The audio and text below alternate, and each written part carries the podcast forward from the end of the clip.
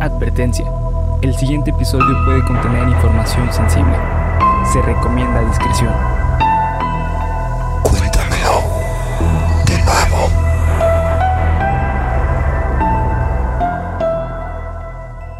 Geek Supremos presenta Cuéntamelo de nuevo, el podcast en el cual su anfitrión y servidor, César Briseño, los llevará a ustedes y a mi amigo y compañero, que ahora sí ya tiene 10.000 seguidores en, en YouTube. Sí, ahora sí soy ya este legítimamente Bernardo Herrera 10K. 10K, exactamente.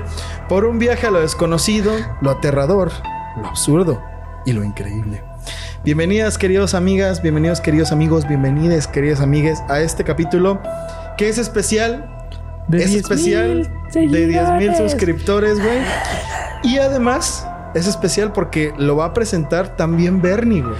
Eh, te voy a ayudar, mejor dicho. Nah, te voy a nah, apoyar, sí, te voy a apoyar. Madres, Bernie trae información densa sobre este caso, güey. Entonces, no voy a ser el día de hoy solo el presentador, sino que Es que- vamos a Es que como es mi biografía. Si es que vamos a hablar de la historia de Bernie, cabrón. La biografía. en 1970. 1970, cuando Bernie salió de la cárcel por primera vez. Este es, un- es una idea de. Fue, fue una idea de Bernie hacer este capítulo.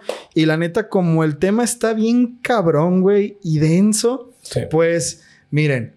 No sabemos cuánto durará este, este capítulo, así que váyanse por una botanilla, güey. Váyanse por algo para, para comer, porque va a estar, va a estar arduo. Va a estar chido, va a estar chido, la neta. Este capítulo fue de Bernie, que viene más que armado con argumentos, así que ahora no me voy a cuidar solamente de decir un dato mal para que la gente de TikTok no me tire hate, sino para que Bernie, este, No haga mi cara de me- Rosalía. Sí, para que Bernie no me vea así como... Yo no estoy ni más... Bueno, en fin. Este, el punto es que Bernie leyó el libro de este caso.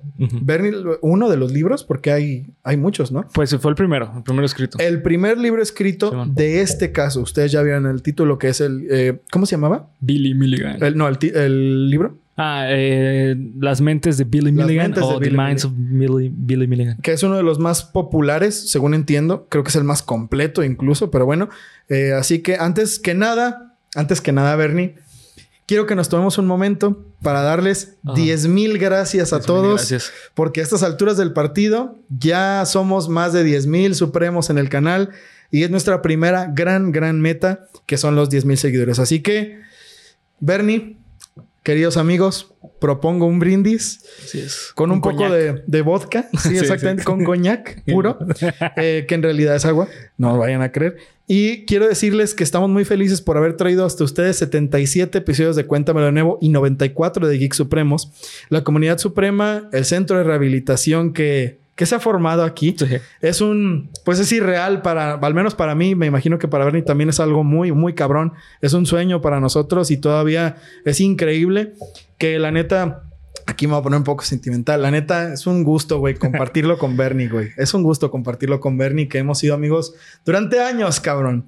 Durante dos lustros y Sí. poquito más. Ajá. Dos lustros y poquito más. Sí, así sí, que... Justamente cuando acabas de salir de la cárcel, güey. Sí, güey. Cuando, cuando cumplí mi condena, mi primera condena, y tú ibas, tú ya estabas trabajando en, en el mecánico, ¿te acuerdas, güey? Sí, acá acaba de salir de la constructora, güey. Exactamente. Ya, porque nadie te dio trabajo y acá Don Pinoles, güey, Sí. se pasó de buen pedo Don Pinoles. Yo apenas iba para dentro del bote. Gra- Gracias, gracias a él conmigo, güey. Sí, sí. Gracias a él. ¿Te acuerdas ese día en el que estabas en la noche llorando y te extendió un pedazo grande y gordo de carne? Sí, me acuerdo. Sí, yo también me acuerdo, güey. Este, Ah, Don Pinoles. Ah, Don Pinoles, güey. Qué buena persona. ¿eh?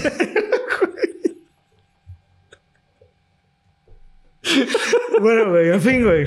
Eh, compartirlo con mi amigo Bernie y con todos los nuevos amigos que van llegando.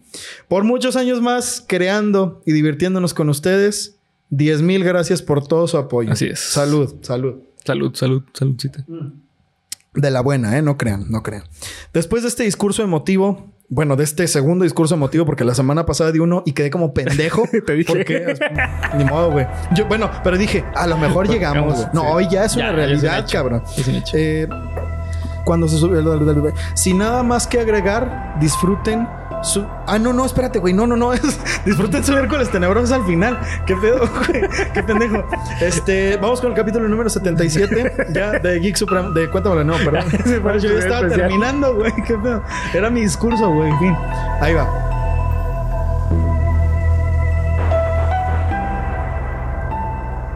El episodio número 77 de tu podcast favorito de misterio está por empezar. Apaga la luz, sube el volumen y prepárate para aterrarte con Cuéntamelo. De nuevo. Especial. 10K. 10.000 seguidores. 10K super. 10K supremos. Ay, cabrón. Es como cuando tenemos la armadura chingona, como Sí. la de Mega Man. Es como la primera pieza Sí, güey, es chingona. la primera pieza. Así un millón ya van a ser las Sí. botas, güey. Las botas, ¿sí? Sí, ahorita que ya nos encontramos con el doctor Willy de no mames, métete a la cápsula. Sí. 10 mil seguidores. 10,000. güey. Ya podemos, ya podemos brincar más alto. Ándale, sí. Este- Doble salto. Ya podemos hacer doble salto, güey. Advertencia, pero no como la del señor del intro. Ah, ya lo iba a invocar. No, no, no, no, no, güey. No, tranquilo, Bernie. Hoy no. Acuérdate lo que pasó la Sí. última vez, güey. Sí, sí, sí. Acuérdate. Varios tiempo, Sí, sí, sí. Todavía no me recupero. Todavía mi, mi cadera no se recupera esa vez que vino el señor del intro. Este tema es denso y fuerte. Así que, por favor, váyanse por un cafecito, un chocolatito caliente con un pan, ahorita que ya está haciendo Sí. frillito, una botanita de su agrado, para sobrellevar la metida que este caso nos va a dar. porque- En la mente, güey. En la mente. Sí, porque fuck. Y mira, en la mente. Porque curiosamente hoy vamos a hablar de la mente humana. Como diría Aldo Bartra del canal del robot de Platón, que como me encanta ese canal. Hoy vamos a hablar de la mente. Humano. En el episodio de hoy vamos a hablar sobre Billy Milligan, el hombre con 24 personalidades. El primer caso en la historia de Estados Unidos de personalidad múltiple en ser considerado paciente psicótico y así librarse de tres cargos de violación y crímenes menores, güey. sí, cabrón. O sea, La premisa del caso, güey. váyanse Sí, preparando porque esto va a estar fuerte, güey. Vamos a imaginarnos, mira, vamos a cerrar nuestros ojos, güey. Que pudiéramos ser cualquier persona que quisiéramos, güey. Me refiero a que podamos copiar su forma de hablar, su estilo y todo lo demás. Pero esa personalidad, fíjate, el precio que tendrías tú, amigo, amiga, amiga, que pagar es que se quede adentro de tu cuerpo. O sea, que conviva con tu personalidad uno, por así decirlo, y tengas otra que a veces salga. ¿No? Está cabrón, güey. O sea, Está de la yo no sé si yo aceptaría eso, güey. Sí, no mames. La verdad. Ahora vamos a imaginar que eso nos pasa 24 veces, güey. Simón. Esto suena de la recontramierda. Sí. Y aunque parece algo totalmente imposible, el caso de William Stanley Milligan, o Billy Milligan, como se le conoce comúnmente, es de acuerdo a lo poco que sé sobre estos casos, porque la neta, yo no sé, güey. O sea, el que va a saber más es Bernie, cabrón. Y me imagino que por ahí hay algún que otro psicólogo, como ya nos han dicho en los comentarios de Geek Supremos. Saludo psicológico. Uno, sí, güey. Che, Bernie, no, no tienes que decir No nada. tienes que decir nada. Así ya, ya lo están recibiendo, güey. Y yo así, Bernie, no mames. Qué pedo, yo Y se le sudando, empieza a caer el cabello a Bernie y su silla se hace amarilla. Uno de los poquísimos casos con evidencia suficiente de un trastorno de identidad disocia- disociativa o personalidad múltiple. Bernie, ¿qué chingados es esto que ¿Qué- acabo de qué- decir? ¿Qué acabo de decir? ¿Qué acabo de decir, güey? Salva. Eh, bueno, es un trastorno, trastorno eh, mental, el cual todavía está en duda de su existencia. Todavía. Todavía, Simón. Es, A pesar de esta, de esta clase de pendejadas. Sí, ahorita vamos a ver por qué está, está interesante que esté en duda todavía, pero es un caso, eh, perdón, es, es un trastorno que todavía no existe suficiente evidencia como para poder llamar que es el trastorno tal cual o puede ser un factor totalmente distinto. Ok. Pero, eh, pues bueno, a, lo largo del- de la historia se le ha cambiado el nombre. Antes se llamaba personalidad múltiple y ahorita se le conoce como trastorno disociativo de la personalidad o trastorno eh, de la identidad disociativa. Es verdad que para una persona que dice, ¿verdad? Padecer esto es un insulto que le digas que tiene personalidad múltiple. Eh, pues depende del caso, pero por ejemplo, en, en el caso de, de Billy, ahorita vamos a, ver- a hablar un poquito de eso, él pedía a sus psiquiatras que les dijeran personas, no personalidades. Ok. Y, y si tiene un fundamento, de hecho, fue algo muy inteligente que ahorita lo vamos a mencionar, eh, pero sí tiene un fundamento porque llamarlo persona y no personalidad. Ok, pues bueno, lleguemos a eso. Lo escucharon de la voz de un experto, así que les voy a contar la historia, perdón, de qué pasó con Billy Milligan y espero que podamos llegar a una conclusión satisfactoria. ya que había casi 40 años de ocurrido este caso, las opiniones todavía siguen divididas tanto del público como la de la comunidad psicológica y psiquiátrica. El APA. Pero vamos a regresar en el tiempo a ese lugar bello y lleno de gente muy variopinta y ocurrencias locuaces. claro que sí, amigos. Me refiero al paradisíaco mundo de Florida. Florida. Florida man, Florida woman. Estos cabrones ya saben cómo se las gastan. Así que sabrán ahora que esto que les acabo de decir es sarcasmo, güey. Florida parece uno de los lugares más surrealistas sí, de la historia humana. De la pinche tierra. Pero bueno, aquí va, va. Milligan nació el 14 de febrero, Día del Amor y la Amistad, pero el año 1955 en Miami Beach, Florida. Miami Beach, Florida. ¿Esto es tu pierna? Sí, güey. Eh, es que sentí ahí como de, uy, ay, ay, ay. Este, hijo de, hijo de su madre, Dorothy Pauline Sense, no piensen que lo estoy insultando, e hijo de su padre, Johnny Morrison. Fue el niño sándwich de tres hermanos, Jim, un año mayor que él, y Katy, quien era un año menor. Todo bien. Aquí termina, aquí termina la historia linda de Billy Milligan. a partir de aquí todo está culero. Así que afinemos. Dame un do. Do. ¿Es un do? No. sí, güey, sí es. Sí es, güey. Ahí está. Do, re, do, mi, re, do, fa, mi, re, do. Conducción la tónica. Y vamos a cantar. Infancia culera. Todo este caso, al menos mediáticamente, y como hemos visto en diversas ocasiones, tiene su raíz en la infancia. Una infancia que Billy tuvo muchos problemas para vivir. Cabrón. Yo creo que, mira, güey, no diría que peor. No diría que peor, porque ¿qué, es peor, güey? Sí, ¿no? O sea, todas son diferentes y difíciles, pero puta, güey. No, su infancia. A Billy le llovió sobre mojado, sobre mojado. Pero bueno, güey. Vamos a ver. Esto... Y ya está de adulto, güey. Y hasta de adulto, güey. O sea, esto trajo todavía cosas, este, peores, güey. O sea, yo, yo, yo creo que en este, en este caso, la infancia es yo creo que lo que más importó. Y sí, en específicamente, ahorita vamos a hablar justamente del origen de, este trastorno y tiene que ver todos, todos los que han presentado este trastorno tiene que ver el origen desde la infancia. Vamos a ver. Dorothy vivió en Lancaster, Ohio su niñez y con su primer esposo. Al divorciarse estos, ella se fue a probar suerte a Miami, donde conoció a Johnny y tuvieron tres hijos. Al nacer Billy, su padre empezó a atravesar una terrible depresión y un problema de alcoholismo grave. Yo no sabía que el papá era, era comediante. comediante, Simón. Sí. Trabajaba en un bar. Qué culero, ¿no, güey? Que una persona... Eso me hace pensar que las personas que suelen ser o verse como las más alegres, las más felices, güey. Son las que más le sufren, güey. Son las que más le sufren, güey. Y está culero, porque chequen esto. Durante este periodo, eh, Billy comenzó a tener amigos imaginarios, ya que la madre le decía que no podía jugar con Katy por ser muy chica y a Jim no le gustaba jugar mucho con Billy. Entonces, ¿qué le quedaba? Jugar solo. Jugar solo.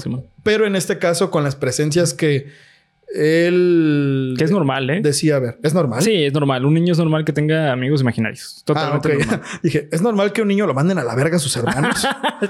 bueno, pues, pues sí, güey. Más o menos, güey. Depende de la familia. Más o menos, güey. Eh, Billy era espectador de las peleas de sus padres. En una ocasión, tras escuchar estas rutinarias peleas, mencionó que uno de sus, ayúdame, de sus recuerdos más profundos fue el ver a su padre verse en el espejo del baño con cara de cansancio. Y derrotado, sí. Así, la escena más triste, Para un niño, güey. Que te puedas imaginar, güey. Y así, al poco tiempo, surgió su primera personalidad. Sean, un niño de cuatro años, la misma que tenía Billy, o sea, la misma edad, eh, en ese momento. Sean era un niño que tenía sordera y le gustaba hacer ruido de zumbidos con la boca para sentir la vibración en su cabeza. Y te voy a decir algo que un dato bien cabrón, güey. Vamos a ver, güey. Eso sí es una característica de sordera, güey. Hacer. O sea, como, de. Como un niño de cuatro años, güey. Vas a ver eso. Y vas a ver eso. Sí. Hay que. Eh, es más, güey. Vamos contando las cosas que nos hagan ver por qué este caso sí es real, güey. Sí, sí. O sea, ¿por qué Billy Milligan no mintió, güey? Porque yo, spoiler alert, yo creo que no mintió. sí. Yo creo que no mintió. Sí, la neta, eh, bueno, al final del episodio voy a dar mi opinión, porque... Eh, eh, en pocas palabras, güey, ¿mintió o no? Ay, cabrón, me voy a esperar al final del, episodio porque es una opinión extensa. Ok, ahí va. Cuando Billy era niño, era común que estuviese solo en casa con sus hermanos, debido a que sus padres trabajaban todo el día. Y como, ayúdame, güey, y como cualquier niño de cuatro años, cometía travesuras. En una ocasión, con un crayón pintó las paredes de su casa y su madre al llegar comenzó a regañar a Billy. En ese momento surgió Sean, y Sean recuerda que no entendía por qué una mujer lo estaba regañando. Raro, pero bueno. Sí. Eso se fue haciendo peor hasta que en 1958, cuando Billy tenía tres años, su padre intentó suicidarse por sobredosis. Afortunadamente sobrevivió, pero igual puso fin a su vida unos meses después, en enero del siguiente año, por envenenamiento por monóxido de carbono. Yo no sé cómo habrá hecho esto, güey. Metió la manguera de su carro al carro y le subió al vidrio. ¿O cómo se Eh, envenenó eh, con...? Hay un episodio de Malcolm donde Malcolm casi muere de esa forma, por accidente.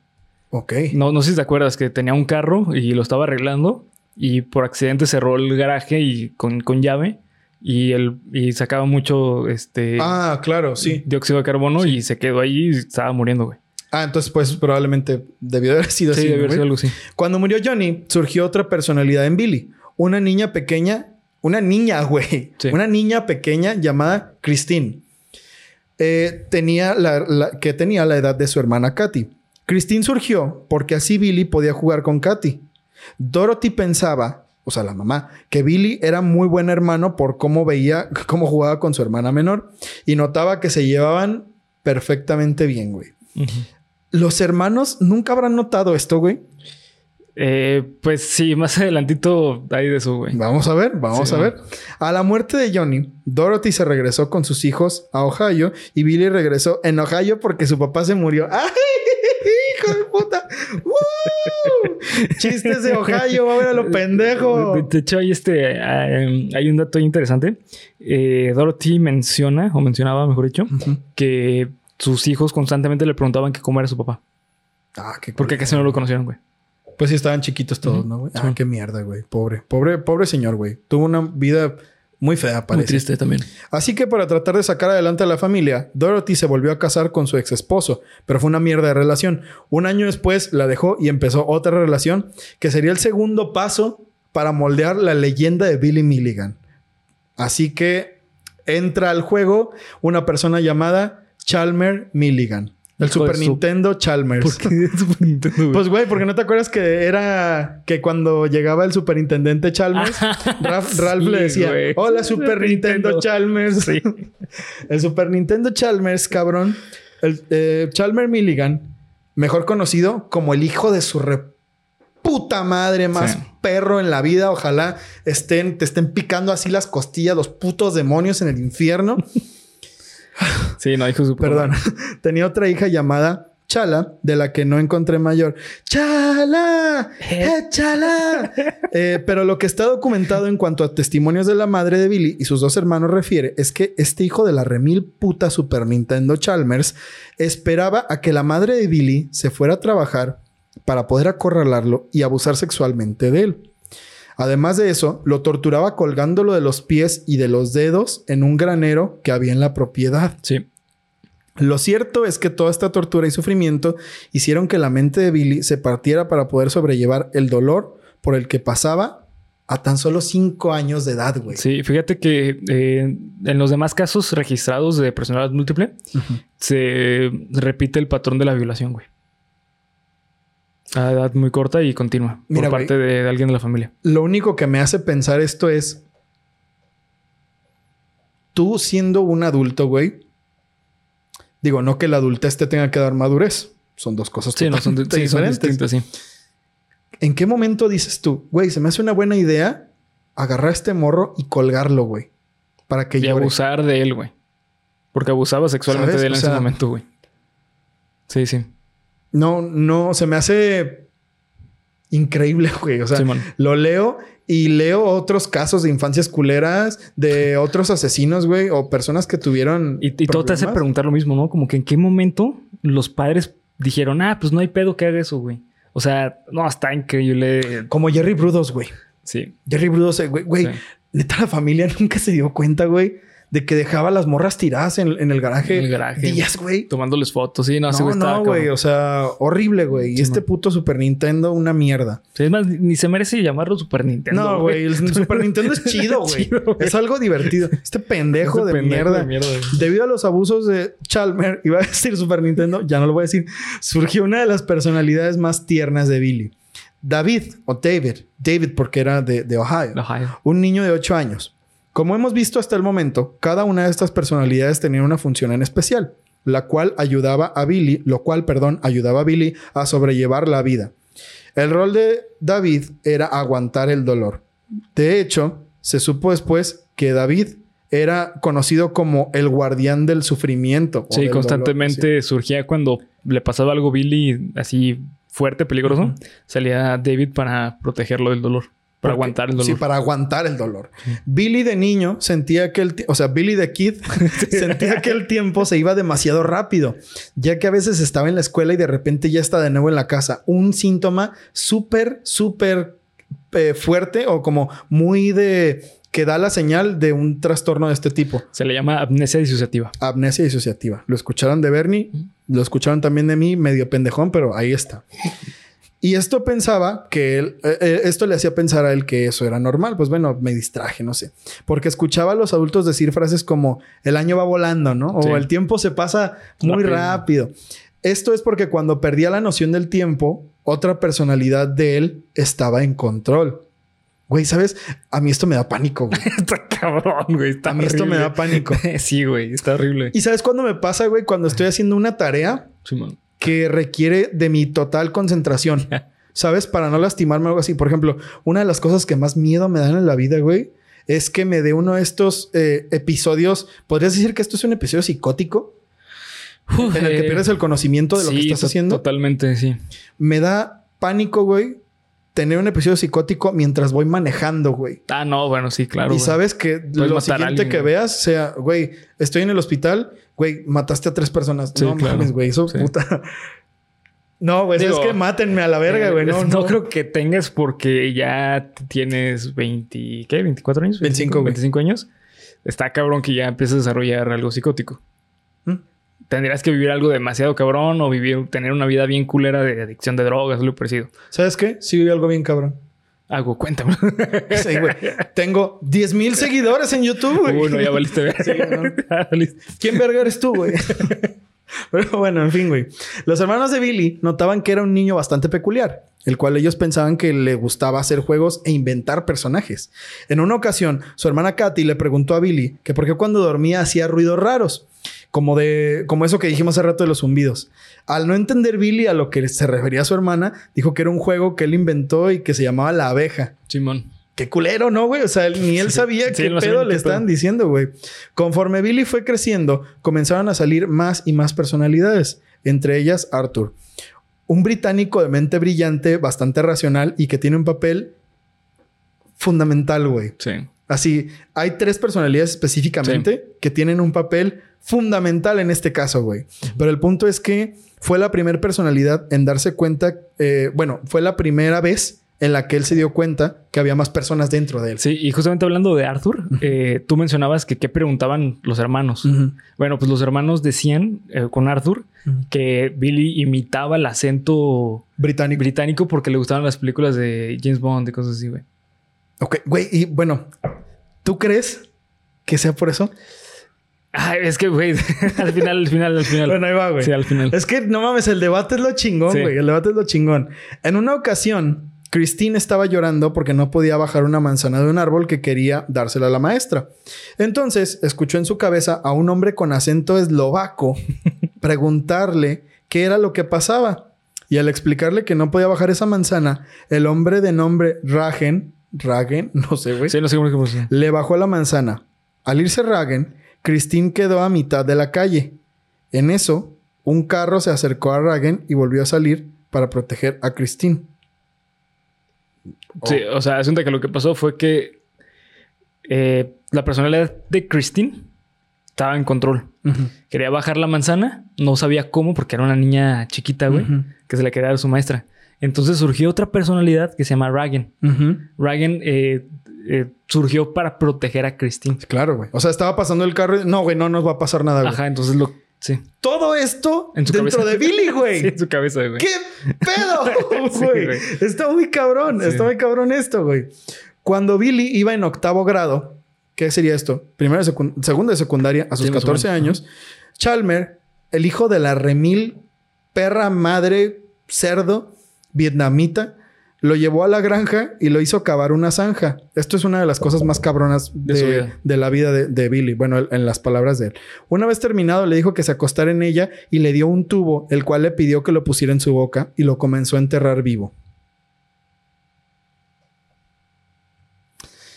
Le dijo que si le decía a su madre o a cualquier otra persona, lo iba a enterrar de nuevo, pero sin el tubo.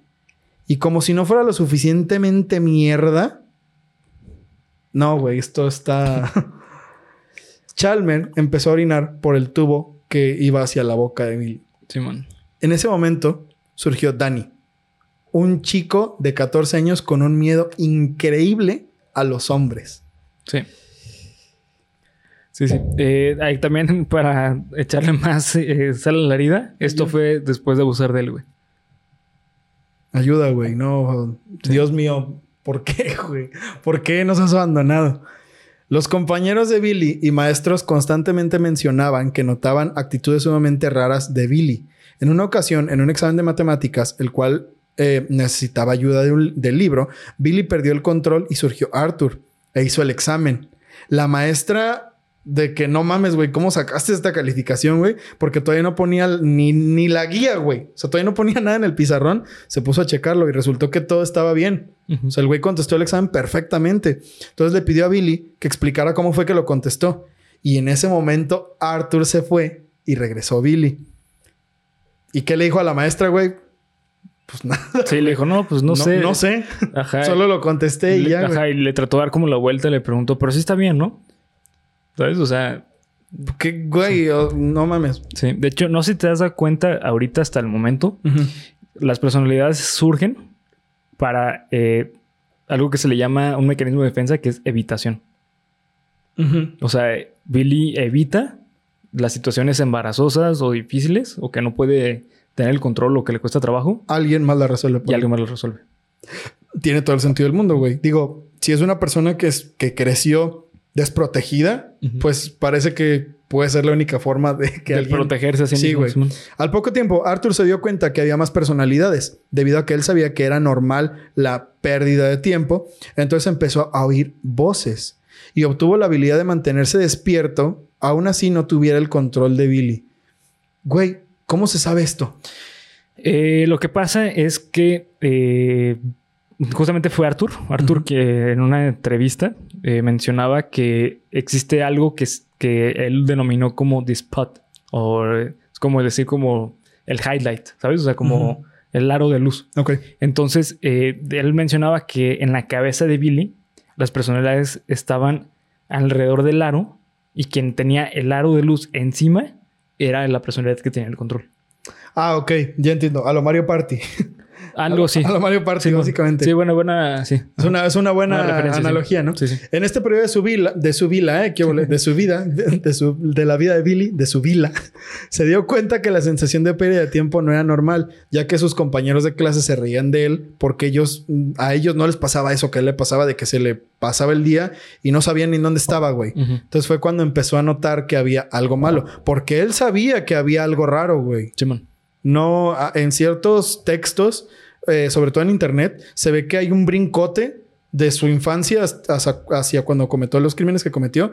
Pero no, güey. O sea, el vato sabía que había algo mal. Ah, sabía ahorita- que estaba pasando algo Ahorita mal. hablamos de eso porque. mm, Bueno, ahorita, ahorita hablamos de Notó que, que pasaba algo. eso. Sí, sí. ¿no? En su adolescencia se enfrentó a situaciones de bullying, por lo tanto surgió Philip, un chico de Brooklyn, el cual participaba en peleas escolares y de barrios, güey. o sea, un cholito, güey. Sí, sí. Surgió un cholo llamado Philip, así como Allen, el chico, el cual su especialidad era la manipulación. Un manipulador dentro de una persona que dice tener múltiples personalidades. Eso ya empieza, eso da como que pensar, ¿no? Sí. Pero bueno. Eh, como dato curioso, la mayoría de personalidades de Billy les gustaba pintar y con el tiempo se hicieron todos buenos pintores. Según entiendo, al final de su vida, esto era lo único que hacía Billy, ¿no? Sí. Pinturas y... Pintura y pintaba bien cabrón. ¿eh? Nunca he visto una pintura de Billy no, Milligan, no, güey. Está bien, están bien chingonas sus pinturas, güey. ¿Y se venden cabrón ahorita o son como de... ah, No sé, eso sí no sé, pero pues sí llegaron a tener buen. O sea, se vendían mucho, ¿eh? Porque la verdad eran muy buenas. No sé. El lance libro de las mentes de Billy Milligan eh, tiene recopilados imágenes de sus, de sus Ah, no pinturas. mames. Sí, está muy chingón. Eh, lamentablemente no lo he podido encontrar. Lo busqué en español para poder poner el link de compra en español. Pero neta no lo encontré. Solamente encontré el de inglés. Si tienen la posibilidad de leérselo en inglés, léanselo. Neta es otro pedo ese libro, güey. Es, o sea, es este caso, pero potenciado 500 veces con toda la información Está que trae. increíble, güey. Está buenísimo el libro. En marzo de 1970, el psicólogo de su escuela le mandó una carta a sus papás que decía lo siguiente. En repetidas ocasiones, Bill no ha podido recordar dónde estaba o dónde estaban sus pertenencias y no ha podido caminar sin asistencia. Las pupilas de sus ojos en estas ocasiones han estado totalmente cerradas. Bill ha estado teniendo problemas con sus maestros y compañeros, lo cual ha llevado a lo ha llevado a salirse de clases. Durante estos episodios ha estado deprimido, llora y se vuelve incomunicativo. En uno de estos episodios se le vio pararse enfrente de un carro en movimiento y tuvo que ser llevado con un médico. Sigue la cita en otra parte de la carta. Mi evaluación, perdón, en mi evaluación, Bill salió con depresión y con odio a su padrastro. Tiene aversión a su casa debido a esto mismo. Obvio, güey. Sí. Digo, por si quedaba duda, ¿eh, si güey? Por si alguien no estaba seguro de eso. Sí, de, de hecho, este, esto de las pupilas, eh, muchas personas dicen que cuando hablaban con Billy, de repente había momentos en los que desaparecía como su presencia, güey. O sea, tipo de que, o sea, no hablaba nada y volteaban y tenían los ojos moviéndose re- como en movimiento REM. O sea, cuando estás dormido así súper profundo, mames. tus ojos se mueven rápidamente. Se llaman eh, movimientos oculares rápidos. ¿En serio, güey? Simón, es eh, etapa REM. Es como si estuvieran en etapa REM, güey. Güey, si a mí me pasa eso algo con alguien, la neta sí grito, lo siento, güey. Sí me asustaría, cabrón, güey. Una cachetada No, güey. Perdón, güey. ¿Qué pedo, güey? ¿Estás bien, cabrón? Así lo zarandeo, güey. Sí, Sí. probablemente lo mate, güey, pero puta, güey, qué puto sustazo. Debido a esto, sus padres decidieron llevarlo con un psiquiatra para tratar los problemas del joven Bill. El doctor Brown. El doctor Brown, güey. Brown. No mames. y- Pero fue antes o después de la máquina del tiempo, güey. Eh, no, muchísimo antes. No mames, qué cabrón. no, fue muchísimo después, güey, porque fueron los setentas. Ah, mira, güey. Pinche doctor. Bueno, depende de qué línea del tiempo Bueno, hables, es que sí, güey. Ya, güey. No quedó el chiste, güey, porque por la complejidad espaciotemporal. Eh, el doctor Brown entrevistó a Billy y llegó a la conclusión que su diagnóstico fue histeria neurótica severa. Lo que el doctor Brown no sabía es que estaba entrevistando a Allen, contando la experiencia de David. sí, güey, No, güey, aquí ya la, la cordura, güey, ha dejado el cuarto, güey. Ya, Sí, ya. no entiendo nada, güey. Fue internado en un hospital llamado Hilltop. Estuvo en diversas terapias y procedimientos psicológicos y psiquiátricos. Al cabo de unos cuantos meses, su madre pidió que Billy se saliera de Hilltop. Y el 19 de junio de 1970 ya estaba de vuelta en su casa y a los pocos días regresó a la escuela. ¿Por qué, güey? ¿No habrá sido mejor que se quedara en el hospital? Es que por el diagnóstico eh, era neurótico. ¿Qué quiere decir neurótico? Neurótico quiere decir que es un. Es como. Ay, güey, es que acaba de fallecer mi tío y estoy triste. Y llevo meses. Ah, pues es que estás en un periodo neurótico. Ah, es que, güey, eh, eh, me despidieron de- del trabajo y estoy encabronadísimo. Ah, pues es que estás en un episodio neurótico. Quiere decir que tú estás consciente de lo que está pasando y no eres un paciente psiquiátrico. Ah, ok, entiendo. O sea, entiendo. ¿sabes? Es algo que se puede sacar rápidamente en terapia. Y por eso lo regresaron a. Sí, a su porque, casa. ajá. O sea, fue como alta. Este niño ya. Sí. Chido. Arthur comenzó a tener buena relación con Ragen y Allen. Quiero que tengan en mente todo el tiempo que esto es, son las personalidades de Sí. Billy, güey. Sí, sí. No estoy hablando de personas diferentes. Bueno, Sí. sí, no. pero a la vez no. O sea, todo ocurrió dentro del mismo cuerpo. ¿no?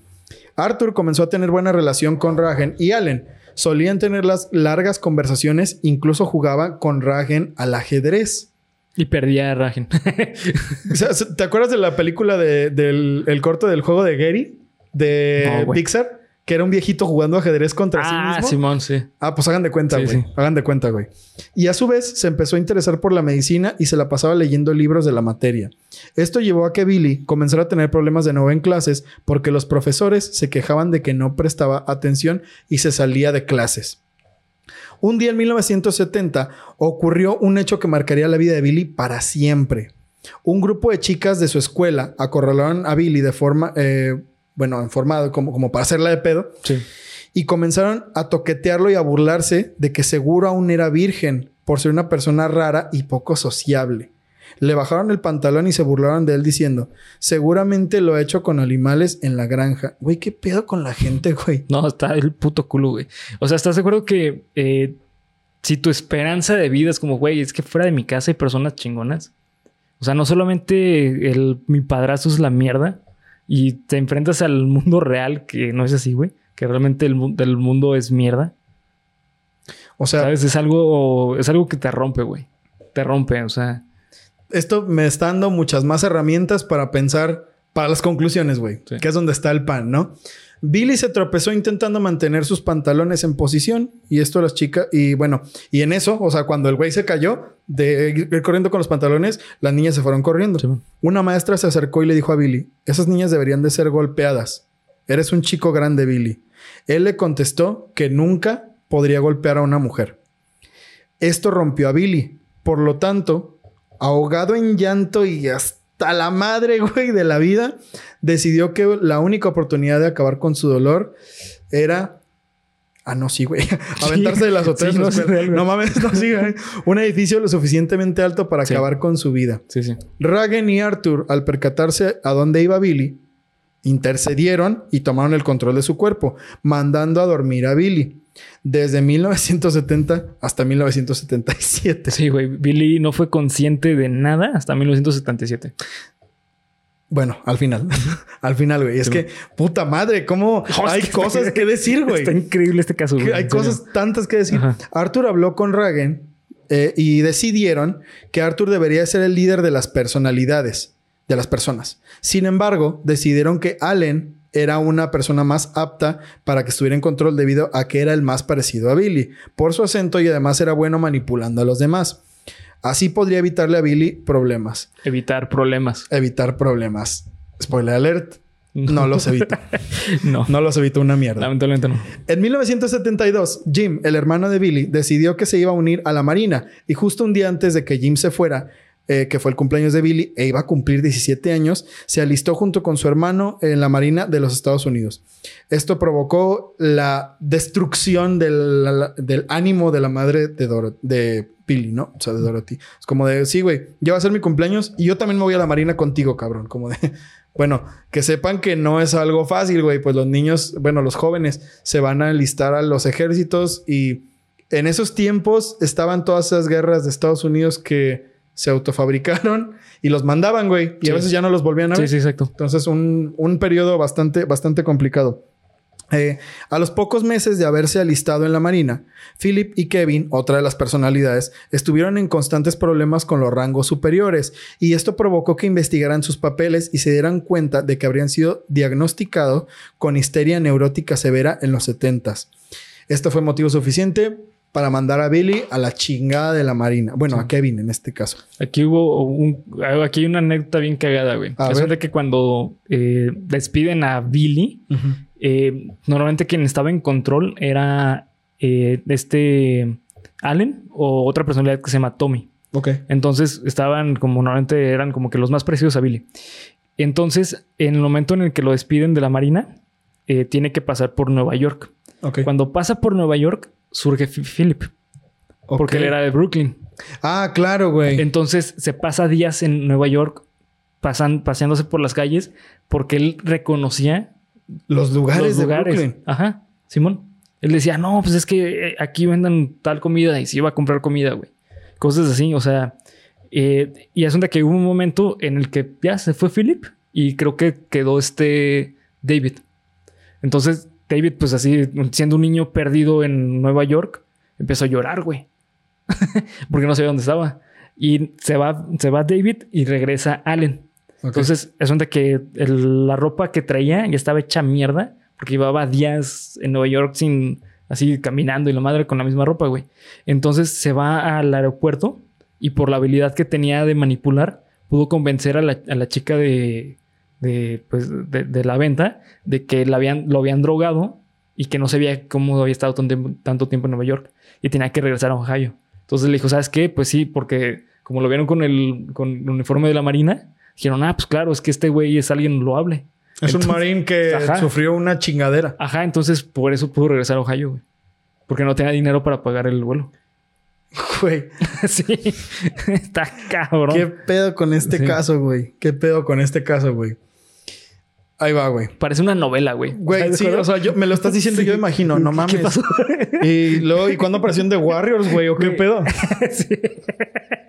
¿Cuándo, ¿Cuándo aparecieron para ayudarlo, güey? Sí, ¿O sí. ¿Cuándo salió Spider-Man? ¿O qué pedo? Ya en 1972, Allen y un amigo suyo del trabajo, o sea, este sí, Allen y un amigo, otra persona, está así, Que creía que era Billy. que, pues, que creía que era Billy. O sea, Allen era La una persona- personalidad de Billy Ajá. y tenía un amigo que creía que Él era Billy. Billy. Bueno, fueron acusados de violación.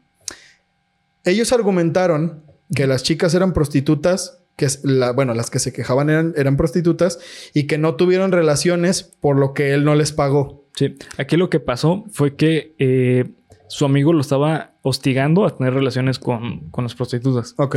Entonces Allen se negó. Dijo que él no quería tener relaciones con, con nadie. Estaban en un carro y es donde que se la... El, el cuate quería inter- inter- intercambiarlas. Entonces eh, tuvo relaciones con una, le dijo, ah, es que ahora vete con Billy. Y así, entonces cuando terminó todo el pedo, eh, este eh, Allen le dijo, ¿sabes qué? Pues yo no tuve relaciones. No, lo- no voy a pagar nada. Entonces este este güey se enojó y dijo, ah, pues yo tampoco voy a pagar nada. Y le- les dijo, no, pues váyanse, no, no les vamos a pagar. Y ellas los acusaron de violación. Ok, pues ahí está, ahí está toda la fucking historia esa, de ese hecho. Es importante, güey, porque es el primer, es la primera vez Sí. que Billy va a dar a la, a la cárcel, güey. Esta versión quedó muy en duda. eh, o sea, porque ellos, ellos argumentaron esto. Pero esta versión quedó muy en duda. E igual fueron mandados a un, a un campamento juvenil o correccional, pero dicho menos culero, como modo de castigo. Sin embargo, al salir Billy fue, perdón, al salir Billy fue cuando comenzaron todos los crímenes por los que lamentablemente se hizo tan famoso este caso. Sí, lo, fíjate que cuando estaban en el campamento, güey, eh, Arthur habló con las personalidades principales y les dijo, ¿saben qué? Pues eh, ahorita en el campamento quien debería estar como más tiempo afuera deben ser los niños. Porque es un campamento, deben disfrutar el campamento. sí, Ay, güey, no mames. ¿Sabes? O sea, es que eran como una familia, güey. Pues, güey, es que es- Sí. no sé qué decirte, güey. La neta, esto, esto suena, suena horrible. Sí, sí. Pero bueno, eh, ¿qué les estaba diciendo el campamento? Así, en este campamento juvenil, los supervisores notaban que Billy era un chico bueno y de buena conducta y que le encantaba pintar, como ya dijimos antes. De hecho, varias de sus pinturas fueron vendidas a personas de la localidad. Después de varios meses de estar ahí, regresó a su casa con una noticia excelente, güey. Una de, la- de las mejores noticias que le habían caído en los últimos años. Simón. Chalmer, o sea, el maldito perro bastardo, zángano, culero, y Dorothy, su mamá, se habían divorciado y Chalmer había dejado la casa. En el periodo en el que Bill estaba en el campamento correccional, eh, Jim, Kathy y Chalan convencieron a Dorothy que se divorciara de él, es decir, del padrastro. Una vez que se divorció, Dorothy conoció a Del Moore, un hombre honorable con un hijo de más o menos la edad de Bill. Arthur, al salir del campamento, habló con las personalidades e instauró una serie de reglas, que es lo que ya nos dijo Bernie hace rato, ¿no? Las cuales debían de ser seguidas al pie de la letra. Las consecuencias de no seguir dichas reglas llevarían al baneo. O- tomen en cuenta lo que les estoy diciendo, Sí, güey. o sea, que es como un chat de Twitch donde Sí, te güey. banean y ya no puedes comentar, güey. Es decir, no iba a permitir que tomaran el control de Bill nunca más. Y estas personalidades fueron nombradas como los indeseables en una eh, consulta, o sea, esto se supo en una consulta posterior que tuvo. Se supo de la existencia de los indeseables. Este código moral consistía de cinco reglas. Número uno, nunca mentir para que no haya pérdida de tiempo y todas las personalidades pudieran ser conscientes de lo que pasaba cuando no estaban. Es decir, si una dice una cosa, no puede ocultarlo a las otras porque si no nos vamos a meter en problemas entre nosotros mismos. Buena organización, ¿no? Número dos, comportarse de forma respetuosa con niños y mujeres. Esto para evitar problemas de cualquier tipo. Número tres, no tener relaciones sexuales para evitar otra acusación de violación. Número cuatro, enfocarse en el mejoramiento personal, es decir, desarrollar las capacidades. Número cinco, respetar la propiedad ajena, es decir, eh, o sea, dentro de las personalidades, pues, ¿no? Y, y- y después de esto, Arthur baneó a Philip y a Kevin. Sí. Porque eran personalidades que eran bastante destructivas, Problemáticas. problemáticas. y no seguían estas reglas. Ahora vamos a tomarnos un momento, güey, para descansar y pensar cómo chingados es que dentro de una sola persona Está pasando está todo pasando eso, todo esto, güey. Sí. Pues es, es irreal, Bernie. O sea, Sí. esto es, esto yo creo que es la cosa más rara que he leído en mi vida, güey. Sí, sí, está muy cabrón. En serio. Y eso que he leído muchas cosas, güey. he leído muchas Muchos casos. cosas, muchos casos, güey. Sí, Y definitivamente este para mí es el más surrealista, güey. sí. O sea, de verdad que no puedo creer que esto haya pasado en realidad, ¿sabes? Del, eh, ¿qué? Del, del, el nuevo esposo de la mamá, consideraba que Billy era un chico problema, debido a que consideraba que mentía constantemente. Esto provocó que Arthur y las demás personalidades decidieran que la mejor opción era irse a Sí. vivir por su cuenta, abandonar el terruño. Aquí hay un, eh, varias anécdotas con, con Dell. Ok. Eh, resulta que Dell tenía un hijo que se llamaba Stuart, que era justamente la misma edad de, de- de- de Billy. Y Billy y Stuart se llevaban súper bien, súper bien. Eh, mejor, mejor dicho, Bill, eh, Stuart pensaba que su amigo era Billy, pero con quien se llevaba muy bien era con Tommy y con Allen. Eran muy buenos amigos. Todos estos son personalidades Sí, personalidades. Entonces, Quiero que esto quede muy en claro. Sí, sí, claro. Eh, y entonces, es donde que eh, Stuart tenía una moto y en un accidente falleció. Ah, no mames. Simón. Y este, y es donde que eh, al poco tiempo consiguió una moto, creo que fue Tommy, y la manejaba. Entonces, este, este, no, perdón, Ryan, Ryan consiguió una moto Mm. y, y las manejaban. Entonces, cuando de él se dio cuenta de la moto, le dijo, oye, ¿sabes qué? Tú sabes que las motos en esta casa no están permitidas porque ya se habían casado. Mm. Entonces, eh, pues Tommy se enojó porque pues, era como el contestatario. Ya. Y le contestó como, no, pues es que yo, si yo quiero la moto, es mi decisión. Yo sé que lo haces por, por lo que pasó con tu hijo, Ya. pero yo entiende que pues es mi vida. Entonces, ahí fue cuando dijo, ¿sabes qué? Vámonos aquí, güey. Que mira, güey, ese nivel de organización, bueno, Es que está cabrón, sí. Está cabrón. Es que es más de lo mismo, güey. O sea, no, puedo, no podemos evitar no entrar al tema, a lo mejor no tan cabrón, porque eso es hasta el final, Simón. pero no podemos evitar el tema de pensar. Sí, te entrar al tema de pensar. Sí, güey, como de. Es que la organización tan cabrona que tenían estas personalidades no era la misma psique tratando de acomodarse, güey.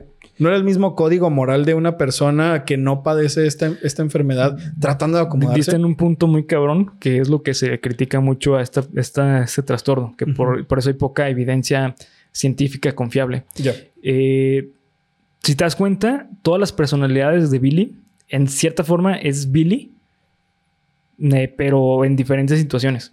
O sea, con diferentes gustos, pero al fin y al cabo es Billy, o sea, porque es, la misma persona, güey. Sí. La persona física es Billy.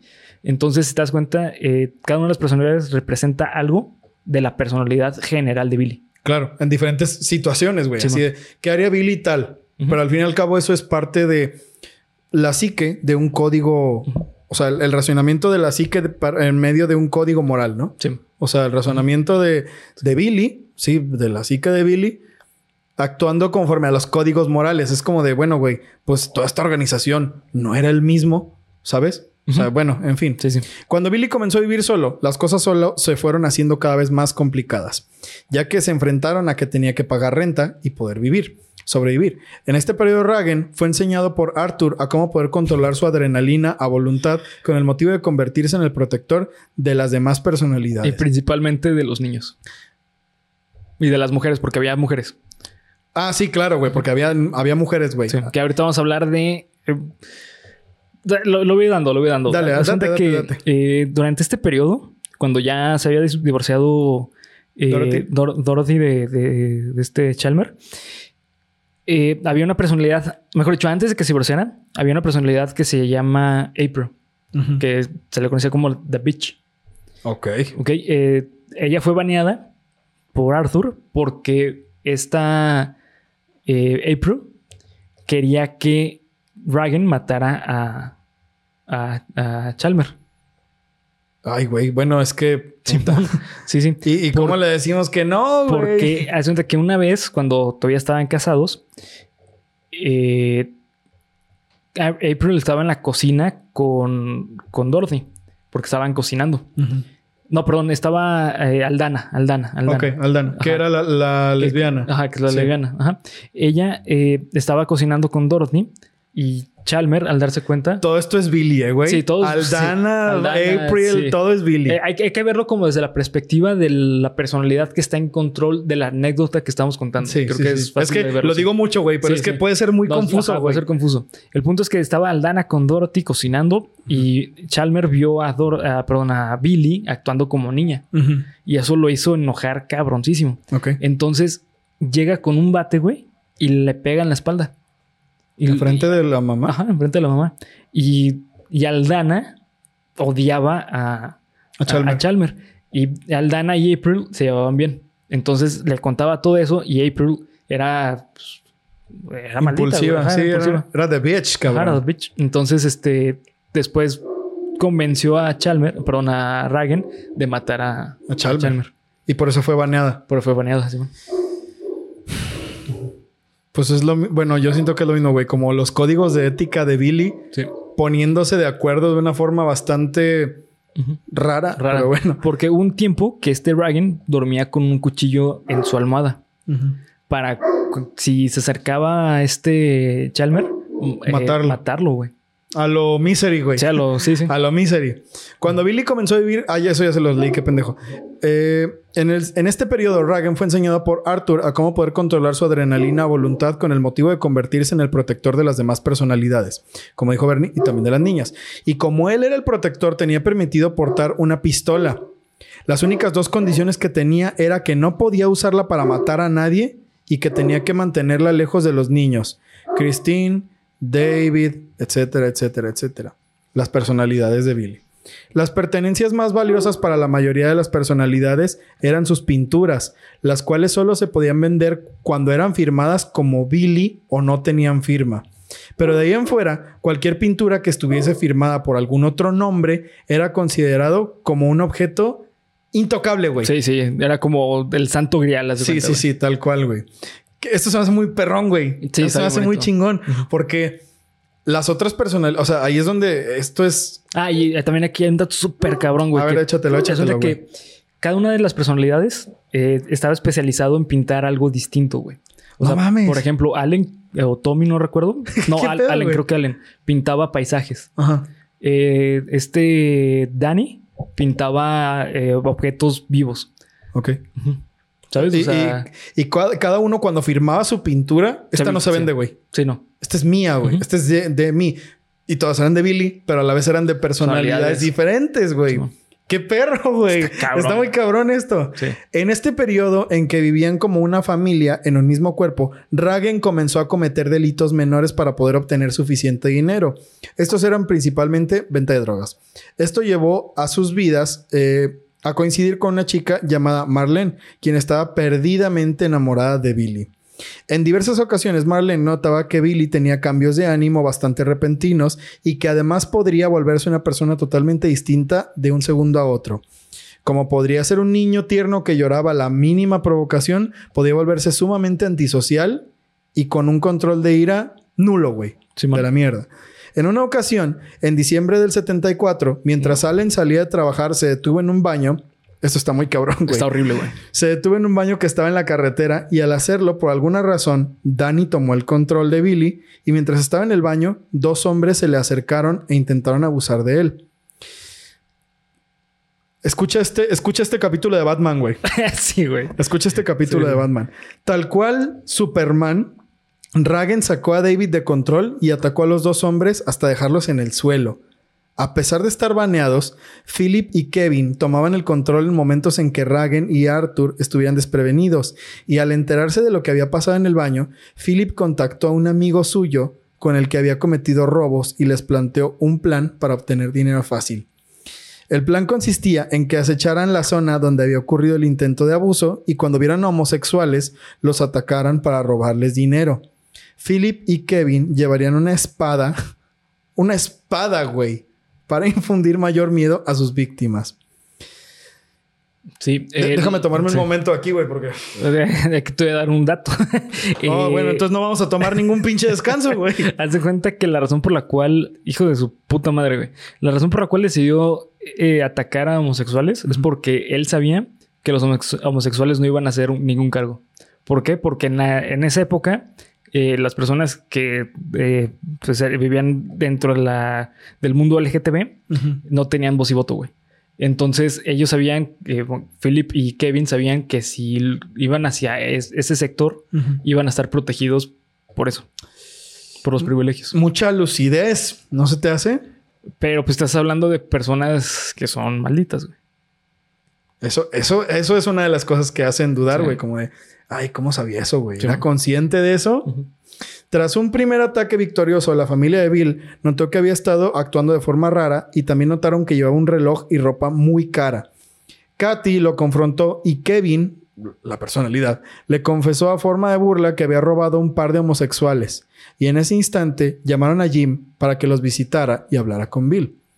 Jim y Katy visitaron a su hermano para hablar con él en Nochebuena. Quien lo recibió fue Tommy con la grata sorpresa de verlos. Katy y Jim lo presionaron para que hablara sobre lo ocurrido. Al, sentirse atacado, Tommy dejó el control de Billy y surgió Kevin. Mientras Jim y Kevin discutían, Katy se metió al cuarto de su hermano para buscar evidencia y encontró un montón de identificaciones y tarjetas de crédito. Con la evidencia en mano, regresó con sus hermanos para mostrarle a Jim lo que tenía Billy. Jim le dijo que tenía que deshacerse de esto de inmediato, a lo que Kevin alegó que se las había ganado con su sudor y era fruto de su trabajo, y tomó su chaqueta de cuero que había robado y se dirigió a la puerta. Jim se puso en la puerta y por su entrenamiento en el ejército naval lo aventó al suelo. Kevin se puso de pie de nuevo y Jim lo aventó de nuevo, cayendo sobre el arbolito de Navidad que estaba lleno de regalos. Ah, Y lo destruyó, güey. Así, totalmente lo destruyó. qué puta tristeza, güey. En el momento en que volvió a caer Kevin, perdió el control del cuerpo y surgió el superhéroe, Sí. eh, eh, antihéroe historia, sí. eslovaco favorito, cabrón. Sí. Ragen. Y empieza a sonar así pinche tema de Ramstein, que yo sé que no son de Eslovenia, No, pero no conozco una banda de Eslovenia. Tras un par de minutos de forcejeo, llegó la policía, aunque unos vecinos la habían llamado. Eh, perdón, porque unos vecinos la habían llamado. Jim tranquilizó la situación con los agentes y regresó dentro del departamento con su hermano. Cuando regresó, vio a su hermano llorando al lado del arbolito de Navidad destruido. Danny lo volteó a ver y le dijo: Rompiste mi arbolito de Navidad. Imagínate, imagínate la, la- la reacción del hermano, güey. Sí, de hecho menciona que... Uy, eh, o sea, eh, menciona que cuando estaba Reagan, su, su, sus ojos eran así Diferentes. como totalmente diferentes, güey. O sea, que él eh, tenía hasta rasgos... De hecho, es algo muy interesante, güey. Las personas que hablaban con, con Billy y que notaban los cambios de personalidad, porque fueron grabados, ¿eh, güey? ¿En serio, güey? Fueron grabadas, Simón, sí. Ah, Sí, no mames, Sí, fueron cabrón. grabadas. Este. eh, mencionaban que los cambios de personalidad no solamente era como que cambiaba el acento ya, güey. O que cambiara postura, no, güey. O sea, que las facciones de la cara, eh, la manera en que se movía y todo, toda su persona, güey, cambiaba de acuerdo a la personalidad. Ay, güey, no mames. Qué, qué puto terror, güey. Qué fucking terror, güey. Bueno, es que hay más de eso, güey. Pero Sí. bueno, al final le damos a eso. En el 75 fue arrestado por robo a mano armada en un establecimiento el cual había sido planeado por Kevin, pero fue puesto en libertad condicional por buena conducta en 1977. Aunque a decir verdad, yo pienso que lo dejaron salir para no hacerse cargo del problema de un güey muy raro que estaba en la cárcel. Estoy seguro, güey. Pero bueno. Ok. En este periodo, Ragen fue quien tomó el control, aunque, perdón, porque su principal objetivo era evitar problemas y proteger a Billy en una situación en donde él estuviera vulnerable. Durante este periodo, Arthur se hizo, eh, se hizo compita del doctor de la prisión y le permitía trabajar junto con él en el análisis de pruebas y estudio de casos. Chingón, buena onda, güey. Todo, todo bien. Sí, todo bien, todo chido. Marlene durante estos dos años estuvo en constante contacto, eh, en constante, perdón, contacto con su amado. Tommy constantemente le mandaba cartas diciendo cuánto la amaba y la ponía en sintonía con lo que pasaba dentro de la prisión. Es que Tommy era el novio sí, de. claro, güey. No era Billy, No, güey. no, no, no. O- Aunque Marlene creyera No, y que era Billy. otra personalidad. Ninguna. No, solamente Tommy. O sea, asunto que cuando cambiaban, cambiaban de personalidad, era como que, fuck, aquí está Marlene, güey. ¿Sabes? ¿Y se regresaban? Y se regresaban o parecido así. O, por ejemplo, ahorita vamos a hablar de, de eso. Eh, bueno, Aldana eh, no, a veces tomaba el control cuando Tommy estaba teniendo relaciones con Marlene. Por, porque era lesbiana. Sí, entiendo. Ajá. Güey. Sí, sí. O sea, ¿te das cuenta de lo que me estás diciendo, es como, ¿qué? Sí, ¿qué, ¿Qué? estás diciendo? Sí, sí, sí. Bueno, eh, los guardias eh, admiraban a Billy por su gran capacidad para la pintura. Se la pasaba pintando en sus tiempos libres e incluso logró que el gerente de la prisión le diera permiso de tener una celda solamente para él y su material para pintar. Sí, güey, o sea, el privilegio que tenía, ¿eh? Sí, güey, o sea, por ser por ser una persona que demostraba habilidades muy cabronas y como de, güey, este güey, ¿por qué está en la cárcel? Y aparte era muy querido, ¿eh? sí, claro. Personas que hablaban con Billy eh, lo querían mucho, güey. De hecho, fue lo que vi, güey, como que hay gente que, lo estudió y fue como de, este güey es el que me estás diciendo que hizo todo eso. O sea, era increíble, güey. Era una persona a lo... Eh, a lo el comegente, güey. Que era de, güey, de verdad, esta persona hizo esto que me estás diciendo. Sí. ¿Sabes? En octubre de 1977, aquí es donde empieza todo el pedo. Aquí es donde empieza la cuestión por la que todos conocemos el caso. En octubre de 1977, déjame ver cuánto tiempo llevamos, nomás para hacerla. Está bien. Tres mujeres de la Universidad Estatal de Ohio fueron abusadas sexualmente y además secuestradas para cobrar cheques de apoyo. Y es aquí donde empieza la leyenda del juicio fallido y el debate sobre la veracidad de lo que decía Billy. Tras haber salido de prisión, Ragen volvió a cometer crímenes menores para obtener dinero para pagar las deudas. Así que durante una noche de octubre se dispuso a salir a robar dinero. Su rutina consistía en vestirse con pants y sudadera después de Güey, no mames, esto no lo había visto, güey. Después de chingarse un vodka con anfetaminas. Damn, güey, ¿en serio? Sí, güey. Fuck, esto no lo había visto, güey. Que eso va a explicar mucho de lo que pasa, güey. Ok. Porque Ragen fue una de las personalidades que, cometió una violación, según entiendo, ¿no? No. ¿Él no fue? Él no fue, güey. Ok. Ay, cabrón. él eh, pensaban que era él por, por ser, por cometer crímenes menores, pero no, güey. Vamos a ver qué pedo. Aquí es donde se empieza a poner peliagudo el caso, güey. horrible. La primera víctima fue una estudiante de enfermería del campus de la Universidad de Ohio, Carrie Dyer. Ragen se acercó para robarla, pero en eso perdió el control y surgió Aldana. Con el arma de Ragen apuntó a Carrie y le pidió que abriera la puerta del carro. Mientras estaba manejando a, mientras estaba manejando Aldana, Kevin tomó el control y le exigió a Kerry que se bajara los pantalones. Kerry asustada y yo creo que muy confundida y con temor a lo peor, pues ¿Qué le quedaba, güey? Lo hizo. Kerry recordó que tenía un par de tijeras en la guantera del carro y mientras pensaba cómo conseguirlas, su agresor le dijo que no intentara nada mientras apuntaba con su pistola. Es decir, esta morra fue de, no mames, tengo unas tijeras, me puedo salvar. Pero este güey la tenía como bien, o sea, la tenía súper acorralada, güey. Aldana volvió a tomar el control y con voz suave le preguntó que si sabía lo que era sentirse sola y no tener a alguien que esté ahí para abrazarte, güey. La abrazó como lo hacía con Marlene. Aldana intentó violarla. Sin embargo, por espasmos que Kerry tenía, no pudo lograrlo. Kerry le explicó con ojos llorosos que es un problema físico que tenía. Aldana le dijo que no llorara y le dio un pañuelo que Kerry tenía en su carro. Recordó con miedo que tenía que cumplir con lo que Ragen había planeado, así que le pidió a Kerry que le diera su dinero. Kerry empezó a llorar de nuevo y le dijo que no tenía dinero con ella. Así que Aldana le preguntó que cuánto dinero necesitaba para llevar la semana. Kerry le respondió que con 50 o 60 dólares la libraba, güey. Sí, güey. Aldana le pidió que le hiciera un cheque y se dejara para ella 60 dólares. Sí, ¿sabes? o sea, güey. Imagínate, imagínate lo que debió haber sido Kerry en ese momento. Lo que debió de haber sido ella. No, pues, o sea, eh, no, güey. O sea, eh, lo, que, lo que menciona es que ella notaba los cambios de, personalidad. O sea, de que, güey, es que ahorita me estás hablando así culerísimo. Y de pronto cambias, güey. Cambias. O sea, de pronto eres así como, no, no te preocupes. ¿Alguna vez te has sentido sola? Como de. imagínate, yo imagino esta morra cagada de miedo, güey, pero a la vez como de. Esto es una broma, ¿verdad, güey? Que esto lo tomaron para la película de Fragmentado. Es verdad. O sea, es verdad. La película cuando secuestra a las chavas, esos cambios que tiene tan bruscos hacer toda persona, a ser Patricia y ser toda linda y así. Son específicamente de eh, ese momento. sí, sí, sí, sí, sí. Una vez Aldana cambiase el cheque en un banco, le dijo que podría levantar una queja al banco y decirles que había sido obligada y que así podría recuperar su dinero, güey. Porque aunque seas un ladrón, güey, pues, pues tienes que ofrecerle una forma a tu víctima, güey. Porque hay que recordar los lineamientos tan morales que tenían las personalidades. Es verdad, güey. Tenían un, un conjunto de Sí. reglas. Tienes toda la razón, Sí, güey. Simón. Aquí estaban bien rotos, güey. Sí, pero totalmente. digo, dentro de lo. Pero es que est- est- estás hablando de que son personalidades que están baneadas. Bueno, Eh, menos bueno, Aldana. Aldana no estaba baneada, güey. Pero pues era... Kevin estaba Kevin, baneado, güey. O sea, ya dentro de lo perdido, güey, lo recuperado, ¿no, Sí. güey? Bueno, ya te robé, güey, pero así puedes recuperar tu dinero, ¿no? Aldana menciona que la razón por la cual pudo tomar el control es por lo que había consumido Ragen. Ok. Ay, cabrón. Porque ella sentía la debilidad de Ragen, pero ella no, se ella no sentía el, el golpe, el golpe de la droga. Oh, ay, cabrón. Pero estás hablando de mames, eso está bien duro, güey. O sea que las otras personalidades no sentían, güey, No. lo que ese güey se había, lo que Billy se había metido siendo Ragen. Sí. Lo, lo único que les pegaba, güey, eran los antipsicóticos.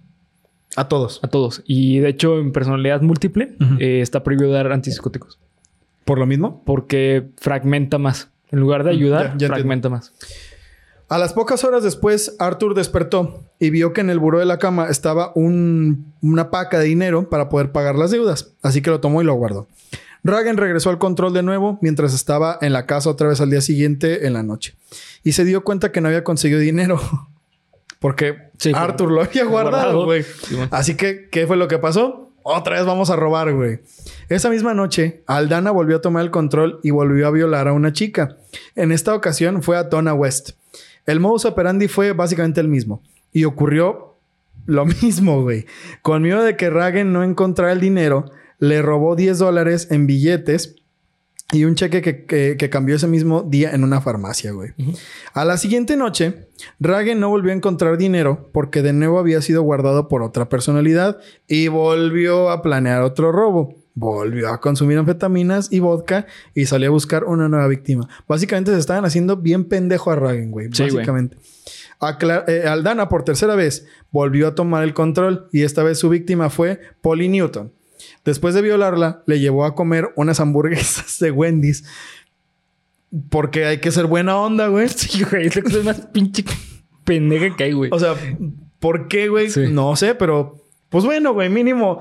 Te la pasaste mal, güey, pero está rica la hamburguesa, güey. Un smash burger no se le niega a nadie, güey. Le pidió un cheque y lo cambió. Cuando iba de regreso a dejarla donde la había secuestrado, Aldana le dijo que su nombre era Carlos el Yacal, con esperanzas de que eso la confundiera y no pudiese dar una descripción Sí, de él. Fíjate Mucha que- lucidez, ¿no, güey? No, a mí me habla todo lo contrario, güey. Este, porque está dando, o sea, es como, ah, sí, voy a decir que me llamo Carlos el, porque así le dijo, eh, güey, literalmente Carlos el, el chacal.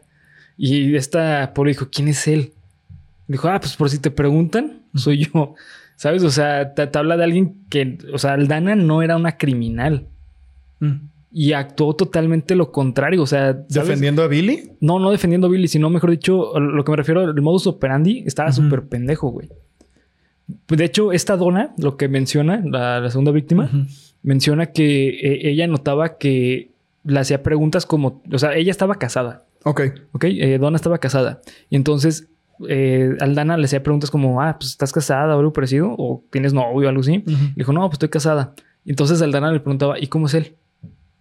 Ay, cabrón. ¿Sabes? ¿Y cómo, cómo es tu, cómo es tu esposo? Entonces ahí Donna se dio cuenta que lo que tenía que jugar su juego de, ah, sí, pues la voy a enamorar. Bueno, Ajá. lo voy a enamorar.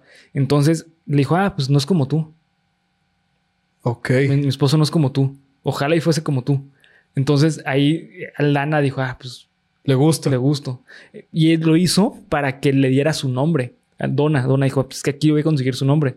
Con eso lo puedo ir a denunciar. Y cuando le preguntó, ¿cómo te llamas? Salió Phil. Dijo, ah, pues me llamo Phil. A la mierda, güey. Sí. No mames, esto cada vez, o sea, güey, si hubiera un nivel ya de locura, ya, ya se habría roto desde hace Sí, rato, sí, güey. ya se habría roto desde hace rato, güey. Se barajaron múltiples posibilidades para saber quién era el culpable de tales actos y un par de huellas dactilares encontradas eh, en el carro de una de las víctimas dieron con una persona que los policías ya conocían previamente. Por supuesto que me refiero a Billy Milligan. El misterio empieza cuando, perdón, cuando la policía, al llamar a las víctimas a ver las fotos de los sospechosos, todas identificaron a Billy. Pero ninguna dio la misma descripción. Sí, lo que pasa es que eh, Billy, la primera víctima, tenía bigote. Para la segunda víctima se lo quitó. Porque, pues, o sea, fue así como, ah, pues ya me toca rasurarme. Ya. Pero Lana eso lo utilizó en provecho. Ok. Y en la tercera, pues ya le estaba haciendo bigote otra vez. Y dice, una dijo, una de las víctimas dijo que la abordó con acento extranjero. Ragen. Otra dijo que la abordó con mucha amabilidad. Eh, Aldana. Aldana. E incluso algo de timidez. Y otra dijo que fuera como si fuera un hombre actuando como un niño de tres años. No, no sé cuál de todos los Sí, niños podría ser, es- pero... Creo que en el momento, hubo un momento... Sí, cuando cambiaban de personalidades, no es como que cambiara luego, luego una, sino como que pasaba como una tipo ruleta Ujú. y... Ah, Y pues, ah, este- esta cayó. Ajá, ¿no? Simón. Entonces, eh, creo que pasaron un segundo por este David. Ok. O Christine, no me acuerdo. Ah, pues a lo mejor ahí, porque no, no encontré mayor cosa de eso, pero supongo que se puso a llorar, güey, o no sé si se puso como, ah, ¿dónde estoy? O no sé, güey. Sí, sí, sí. No tengo ni la menor idea. Una vez detenido, eh, una vez detenido Billy, Elliot Boxerbaum, entonces supervisor de investigaciones policiales de la OSU, acompañó al sospechoso al cuartel general de la policía de Columbus y pudo notar que Billy estaba actuando raro. Cito textualmente en palabras de este señor. No podía decirte lo que estaba pasando, pero era como si estuviera hablando con diferentes personas en diferentes momentos, eh, explicó el hombre tiempo después. Al haber registrado su casa y haber encontrado armas, habría violado su libertad condicional, por lo que esta vez no tendría oportunidad de salir de ninguna forma si era encontrado culpable. Estas armas fueron reconocidas también por las víctimas como posesiones que Milligan traía consigo cuando cometió las violaciones. O sea, todo iba mal, güey. Si no mames, este güey lo van a meter a la cárcel y ahí se va a quedar eh, con este padecimiento pa- de por vida, güey. Sí, man. de la verga. Durante todo este proceso, fue examinado por dos profesionales de la salud que son los que más se mencionan. El doctor Willis D. Scroll, que tiene nombre de pinche malo de Mega Man, güey. No sé qué pedo. Sí, pinche Boomer Kuwanger, Willis D. Scroll, güey. Como no mames. La doctora Turner. Y por la psicóloga Dorothy Turner. Turner. Los diagnósticos fueron esquizofrenia aguda, pero la psicóloga Dorothy aportó el diagnóstico que después sería utilizado todo el tiempo. Trastorno de identidad disociativa. Sí, es donde que eh, la primera en enterarse de las personalidades fue ella. Ok. Eh, es donde que ella fue como en las primeras tres veces que habló con Billy, habló con tres personas totalmente distintas. ok. Y ella se dio cuenta que eso no es normal. Dijo, "Ah, pues, ¿qué onda aquí, no? Entonces, en la tercera vez, eh, estaba hablando con David. ok. Y, y entonces notó que estaba hablando como con un niño pequeño. Entonces le preguntó, eh, ¿cuál es tu nombre? Ah, porque le dijo, ah, es que necesito tu, tu, este, ay, ¿cómo se llama? Lo- como lo de Hacienda, este, tu, ¿Tu RFC? ajá, pero no creo cómo es tu, no creo Un dato, güey, un dato algo de su persona. Algo fiscal, ajá. Y le dijo, no, pues no me lo sé. Me dijo, ¿por qué no te lo sabes? Ah, pues es que eso es de, eso es de Phil. No, perdón, eso es de, eso es de Billy. ¿Y tú quién eres? Yo soy David. Entonces dijo, ¿Qué? ¿Qué? Ajá, así como que, como qué. dijo que dijo que me dijo qué. Sí. A ver, espérate, güey, espérate. ¿Qué, qué, qué mierda? Simón. Entonces de ahí empezó ya a conocer a cada una de las personalidades. Ok. Quien rompió el pacto de no de hablar nada de, de las personalidades múltiples fue David. Mm. De hecho, él tenía miedo de que por eso lo, banearan. Claro, güey. tiene Pero sentido. Arthur eh, habló con él y, y David le dijo: Pues es que lo hice para proteger a, A Bill. a Bill porque nos van a meter a la cárcel. Estoy hablando de un niño de cuatro años, güey. Y Arthur de ahí ya empezó a hablar con, Con los psicólogos. con los psicólogos. Esta aseveración tan arriesgada que hizo la doctora, bueno, la, la psicóloga, vino después. Bueno, ¿ella era doctora o era psicóloga? Según yo era psiquiatra. Ah, psiquiatra. Entonces era doctora. Según yo era Esta psiquiatra. aseveración tan arriesgada vino después de muchas pruebas que se le hicieron mientras estuvo detenido. Notaron que a veces escribía con una mano y luego con la otra, que a veces hablaba con acento inglés y a veces en alemán. A veces era demasiado agresivo y sarcástico y otras veces era muy dócil, dócil, perdón, y parecía no tener ni la menor pinche idea de lo que estaba pasando. Al ver esto, los abogados defensores de Billy, Gary Schw- Schweikart, Sch- Schweikart, no sé cómo se pronuncia esto, y Judy Stevenson dijeron que ni madres, que a él no lo iban a meter a la cárcel porque era evidente que padecía de sus facultades mentales. mentales. Es de que este. Ah, de hecho, eso es justamente hablar de, de esquizofrenia, ¿eh? O sea, perdón, de, de- de alguien psicótico. Es que padece de facultad mental, que es el sentido de realidad. Ah, claro, facultad, men- sí, no mames. Tiene- sí, güey, tiene Sí, todo el sentido. del mundo, entonces, eh, bueno, el punto es, aquí te voy a contar algo. Eh, cuando esta, eh, la doctora Turner se dio cuenta de esto, habló con Judy y le dijo, hey, ¿sabes qué? Lete un libro que se llama Civil, que es como, eh, fue el primer libro que hablaba de personalidad múltiple. Ay, no mames. Simón, entonces le dijo, léete ese libro y, y dime qué piensas ahorita que hables al día siguiente con, con Bill. Con Bill. Y, y esta Judy dijo, no mames, o sea, está raro que me diga eso. Entonces se compró el libro, lo empezó a leer y fue a hablar con, con, con la doctora Turner. Y, y hace que este David le dijo, es que no le puedes, prométeme que no le vas a decir a nadie. Entonces no le dijo a David que había hablado con, con ella, pero lo convenció de que le diera permiso de hablar con, con la abogada. Entonces eh, llega la, la, la abogada y también llega así como, no, pues este güey está mintiendo. Cuando empieza a hablar con, con, con Bill, se da cuenta que está cabrón el cambio tan fuerte que tiene de personalidad. Creo que conoce a Arthur, si mal me equivoco. Uy, güey, no, pues Sí, o sea, es como... se fue de un lado a otro Sí, completamente, güey. Ujú. Simón. Damn, güey. O sea, que estos güeyes, no queriendo creerle, terminaron diciendo, no, güey, este güey está, Sí. este güey está raro, ¿no? O sea, este güey está enfermo de verdad. Al ver que, eh, no, no, no, sí, eso ya se los dije. Además de que mientras esperaban el día del juicio, se le descubrieron 24 personalidades a Bill. Y como no puede ser de otra forma, queridos amigos, y para despejar un poquito las dudas, güey, porque ahorita yo siento que ya más de uno va a estar como, de, no, güey, ya no entiendo ni vergas.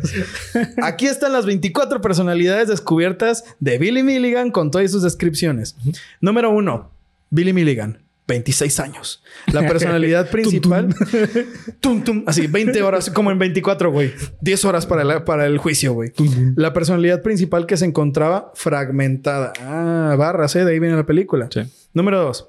Rage Badaskovinic, Badaskovinic, 23 años. El llamado eh, guardián del odio. Un comunista yugoslavo con acento eslavo, aficionado a las armas y al karate. Muy fuerte que cometió diversos robos, pero que no sabía las violaciones. De, de hecho, iba a, a reuniones comunistas, güey. Güey, ¿y tú crees que en algún momento eso se le salió otra personalidad? Así de, güey, qué verga hago aquí. Es probable. es Imagínate, im- imagínate el shock de que te pase esa mamada, Sí, güey. Es que eso está bien interesante porque las personalidades, o sea, incluso las personalidades tenían, se confundían, güey. Mm. Estás hablando de, de que ellos no sabían qué pedo que había pasado en ese momento, pero se confundían. Sí, güey. O sea, como de, ¿qué, qué hacemos, güey? O sea, ¿por qué estamos aquí, no? Luego, eh, Arthur, 22 años, un hombre inglés muy educado, formal e inteligente, experto en ciencia y medicina. Era el que ponía orden entre sus otras personalidades y al que acudía Billy cuando requería de pensamiento intelectual.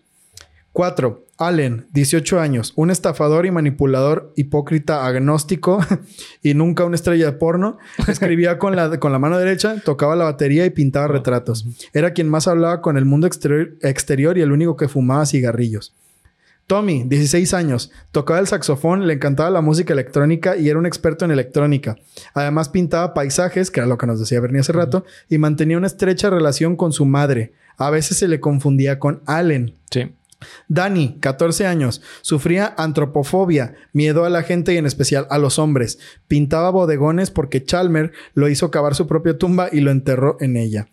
David, 8 años, el llamado guardián del dolor, como les decía hace rato, porque absorbía todo el dolor y el sufrimiento de las demás personalidades. Tenía mucha sensibilidad. Christine, 3 años. La niña tenía dislexia y le gustaba dibujar y vivía apartada de los demás. Arthur le enseñó a leer y escribir, mientras que Ragen tenía un vínculo muy especial con ella. Arthur, una personalidad, le enseñó a leer y a escribir a otra personalidad. Y otra personalidad la protegía. Y otra personalidad la protegía, güey. Sí. Sí, de, de- de hecho hay un hay, hay una anécdota que pasó con Ragan y con Christine. Ok. Es donde que mientras estaba en la cárcel, cuando estaba en este proceso, cuando lo agarraron por lo de las violaciones, eh, Christine estaba en su celda dibujando así un papel y llegó un policía y se empezó a burlar de que, no, ya viste cómo está dibujando este cabrón, parece que está dibujando una niña. Entonces le aventó agua al, al dibujo Al de dibujo. Christine y Christine empezó a llorar. Entonces en ese momento sale Ragan y rompió un, este, de, de un golpe, golpeó, eh, rompió un, un retrete. Christopher, 13 años, era el hermano de Christine, obediente pero, pero, pero problemático. Tocaba la armónica. Podemos ver también que hay muchas cosas que son parte de la personalidad real, por así decirlo, de Bill. Sí, lo del arte. El arte que es eh, pintura, dibujo, eh, escritura, música. Casi todos lo tienen. Aldana, 19 Adalana, perdón, 19 años. Lesbiana, tímida y solitaria. Escribía poesía, escritura, otra vez. En la primera vuelta, esto es de la primera vuelta, ¿eh? O sea, estas son las primeras personalidades que se descubrieron. Ya que cuando el doctor David Cole lo examinó, encontró otras 14 personalidades a las que se le terminaron llamando los indeseables. Esto es lo que les decía hace rato. Philip, 20 años, conocido como el matón. Como, que te dije la vez pasada, como el comegente, como penetrator. Tenía un acento de Brooklyn, utilizaba un lenguaje vulgar como yo y cometía delitos menores. Kevin, 20 años, un delincuente que planificaba robos, entre ellos el de una farmacia. Walter, 22 años, era un australiano cazador de, de casa mayor con excelente sentido de la orientación y reprimido emocionalmente. April, 19 años, conocida como la perra, planeaba vengarse del padrastro de Billy tratando de convencer a Ragen para que lo matara, ya lo, que nos contó Bernie. Samuel, 18 años, era judío y la única personalidad que creía en Dios. Esculpía y tallaba madera. Que el papá, este, este Johnny Morrison, era judío. Ah, ¿en serio? Ah, y bueno, a lo mejor de ahí vino. Mark, 16 años, conocido como el zombie porque no hacía nada a menos que alguien se lo dijera. Steve, 21 años, era el impostor. Imitaba a los demás de forma burlona y se reía de ellos. Era quien causaba los problemas familiares siempre. Lee, 20 años, cómico, bromista e ingenioso. Sus bromas provocaban peleas y no se preocupaba de las consecuencias de sus actos. Jason, 13 años, sufría reacciones histéricas y rabietas. Robert, 17 años, también llamado Bobby, era un soñador que continuamente fantaseaba con viajes y aventuras. Sean, 4 años, conocido como El Sordo, escuchaba zumbidos en su cabeza y hacía ruidos de abeja. Martin, 19 años, era un snob de Nueva York que quería conseguir cosas sin ganárselas primero. ¿Quién escribió estas descripciones, güey? Timothy, 15 años, conocido como Timmy, trabajaba en una floristería donde mantuvo una relación homosexual con un cliente. 24. Esta es la chingona, güey. Sí, esta es, la que esta, me... esta rompe madres, güey. Sí, güey. O sea, si no era una película para ustedes, ahora va a ser. Ahora lo es, güey. La personalidad número 24 es el maestro de 26 años. Era la suma de las 23 personalidades en una sola. Era brillante, sensible y con un gran sentido del humor. Se consideraba él mismo como yo soy Billy en una sola pieza, porque recordaba casi todas las acciones y pensamientos de las otras, de las otras personas que vivían, de las personalidades. Ok, vamos a hablar de las personalidades, güey. Sí, está. Ya, lo requiere, güey. ya lo hemos pospuesto, postergado mucho. Bernie, ¿esto es posible, güey? De acuerdo eh, a, varios casos que, que, spoiler alert, me estoy leyendo otro. Este, pues de acuerdo a esos casos, sí, güey. O sea, de acuerdo a lo, registrado en estos casos, totalmente. Eh, algo que mencionan todas las personas que estuvieron con Billy es que ellos notaban que no es que estuviera actuando. O sea, porque estás seguro que cuando una persona actúa... Tú puedes darte cuenta. Te das cuenta porque hay códigos morales o hay ciertas cosas que esa persona, no, importa cuánto esté actuando, no puede romper. Claro.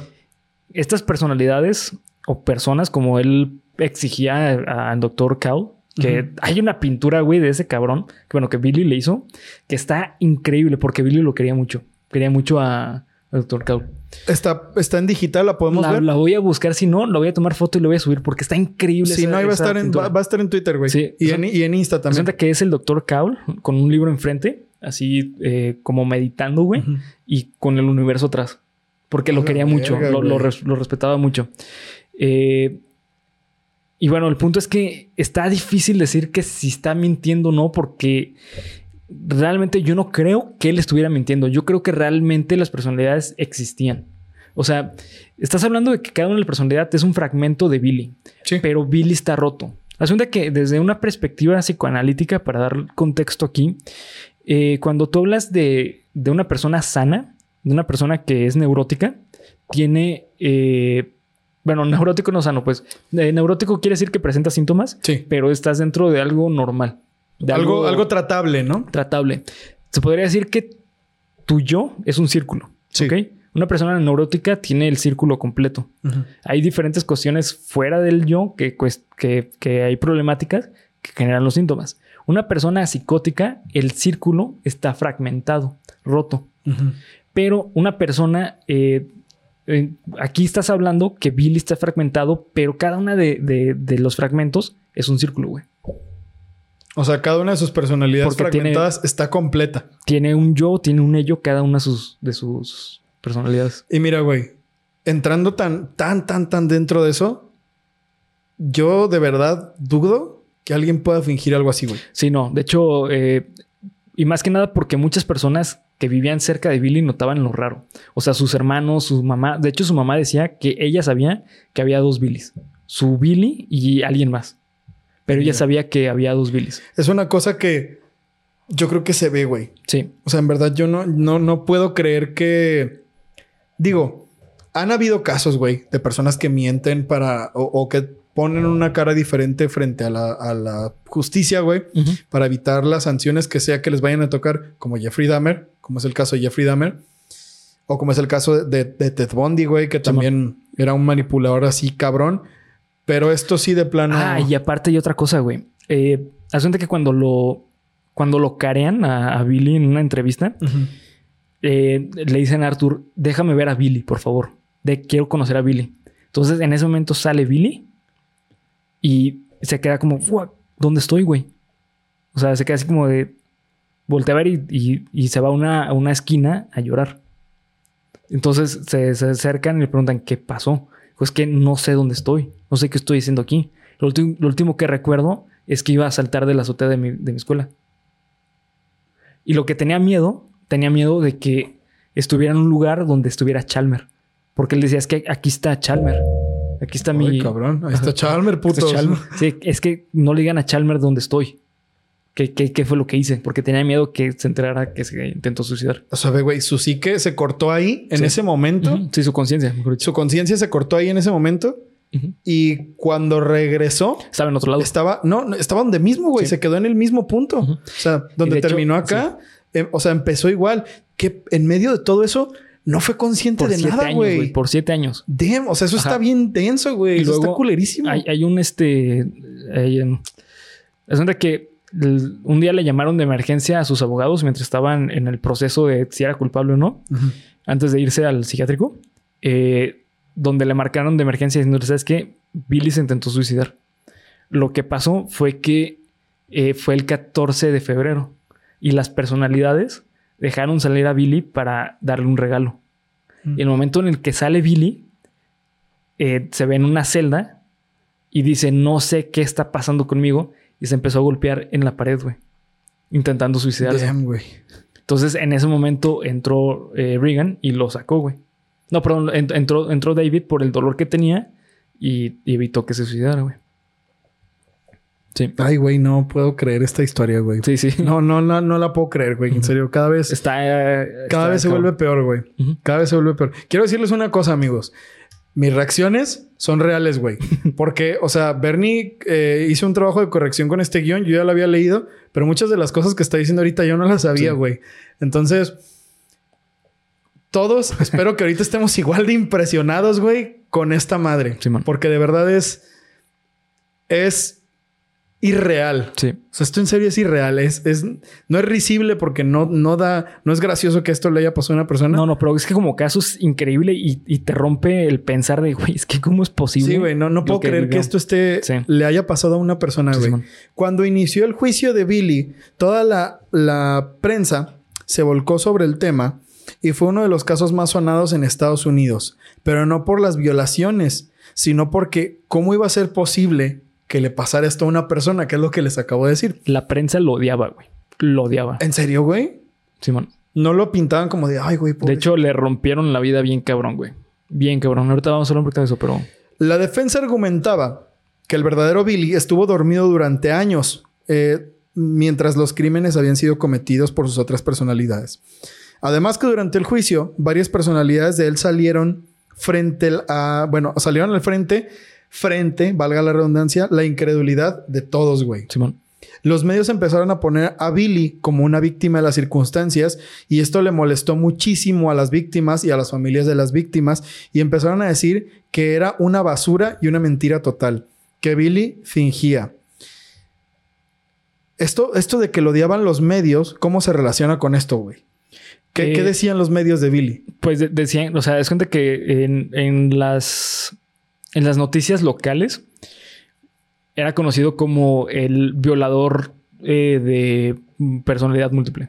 Entonces, así lo, así lo nombraban, güey. Y a Billy le llegaba, o sea, las noticias por el periódico. Y en el hospital lo leía. Y todos era como, no, pues es que eh, está actuando, es mentira, es un violador. Y pues Billy decía, es que, pues es que yo no estoy consciente de eso. O sea, ella en un proceso que ya había tenido algo que se le llamó fusión. Son de que el, lo primero que se le buscó a Billy es fusionar sus personalidades para poder hablar con él y poder tratarlo. En ese proceso, Billy le pedía a sus terapeutas, a, a los psiquiatras, que, que no les dijeran personalidades, porque Arthur decía que ellos existen, o sea, que son reales. O sea, que existe Arthur, que existe Reagan y todos ellos. Entonces pedía que fueran personas para poder llevar el, el tratamiento.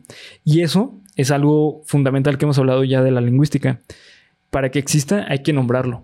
Entonces los terapeutas accedieron a así llamarlos personas para que el proceso pudiese llevarse.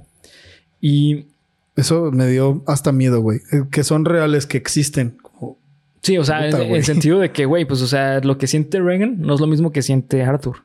O sea, son, son reales en esa forma. Ajá. Y, y Por te- así decirlo, y te voy a decir algo. eh, le hicieron un este, estudio de IQ A Billy Milligan. a Billy. Eh, tienen cuatro resultados, dependiendo de las personalidades, güey. Y le hicieron un, un, este eh, encefalograma, un EG. ¿Y son diferentes las, las mediciones? Simón. De, eh, años después se hicieron el análisis de eso y, y el encargado de hacer el análisis del, del EG eh, notó que había dos personas. güey. Dijo, al menos aquí son dos cerebros totalmente distintos. Güey, what the, what the fuck con esto? Pero todo es el cerebro de Billy. O sea, es que Billy, no sé si se le hizo específicamente a Billy ya rehabilitado, pero el- lo que me está hablando es que una persona que tiene un IQ enorme, güey. O sea, te estoy hablando, te podría decir, es un genio a, a- a escala enorme. Porque el poder inventar todo eso, porque al fin y al cabo él lo inventó, güey. sí, es porque- fue producto de su propia mente, Sí, ¿no? o sea, eh, por la necesidad de protegerse, inventó personalidades para sobrellevar la vida. Entonces, le tenía. Es como si tú in- inventaras un personaje y lo, lo, lo crearas a tal manera que fuese real, güey. Que te vuelves él, ¿no? Ajá, exactamente.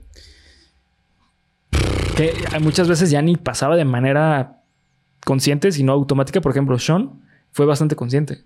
O sea, es una personalidad que él no escucha, entonces Billy no se entera de las peleas de sus papás. Claro. O sea, tiene sentido de dónde, ¿no? Christine también, ¿sabes? Pero, pero, por ejemplo, Aldana, güey. Aldana, o sea, O sea, eso, es una. Eso hasta parece como eso de, de lo de la. No recuerdo, güey. El de Brooklyn. sí, Phil. Como de. Y él tenía acento de Brooklyn, ¿eh? O sea, hablaba. Sí, güey. O sea, de que. No, y eso de. Güey, o sea, es que aquí hay cosas, güey. ¿Cómo sabía, güey? Eso tiene que ver Sí. con una cosa que vi que me hace un chingo de sentido, pero al final te la voy a, al final te la voy a tirar. Para ver qué pedo. Para ver si, si, si cabe o no. El juez de alegatos comunes del condado de Franklin, Jay Flowers, finalmente declaró a Billy Milligan inocente por razón de insania y lo envió al Atenas Mental Health Center ah, del sureste de Ohio. Lo declaró inocente, güey. Sí, ahí te va. Ahí pasó algo bien cabrón. A ver. Que asunto que ahí Billy había logrado fusionarse. No su, su totalidad, porque también se conocían las personalidades eh, baneadas, las- los indeseables. Pero asunto que ahí Billy pudo dar el, el, eh, su testimonio. Y ahí el, el- el juez dijo: ¿Sabes qué? La verdad, lo que me estás contando, yo te lo creo. Te lo creo. Entonces te vamos a mandar a este hospital psiquiátrico para tratarte. Eh, cuando lo mandan al hospital psiquiátrico, el, el- eh, el policía que lo llevan en, en- en el carro fue súper culero con él. Es donde que tenía un café y se lo aventó O sea, se quemó Billy, así súper culero. Entonces, en el camino se quedó dormido y surge Danny. O sea, es que lo que había logrado de fusionarse se volvió a, a, fragmentar. fragmentar.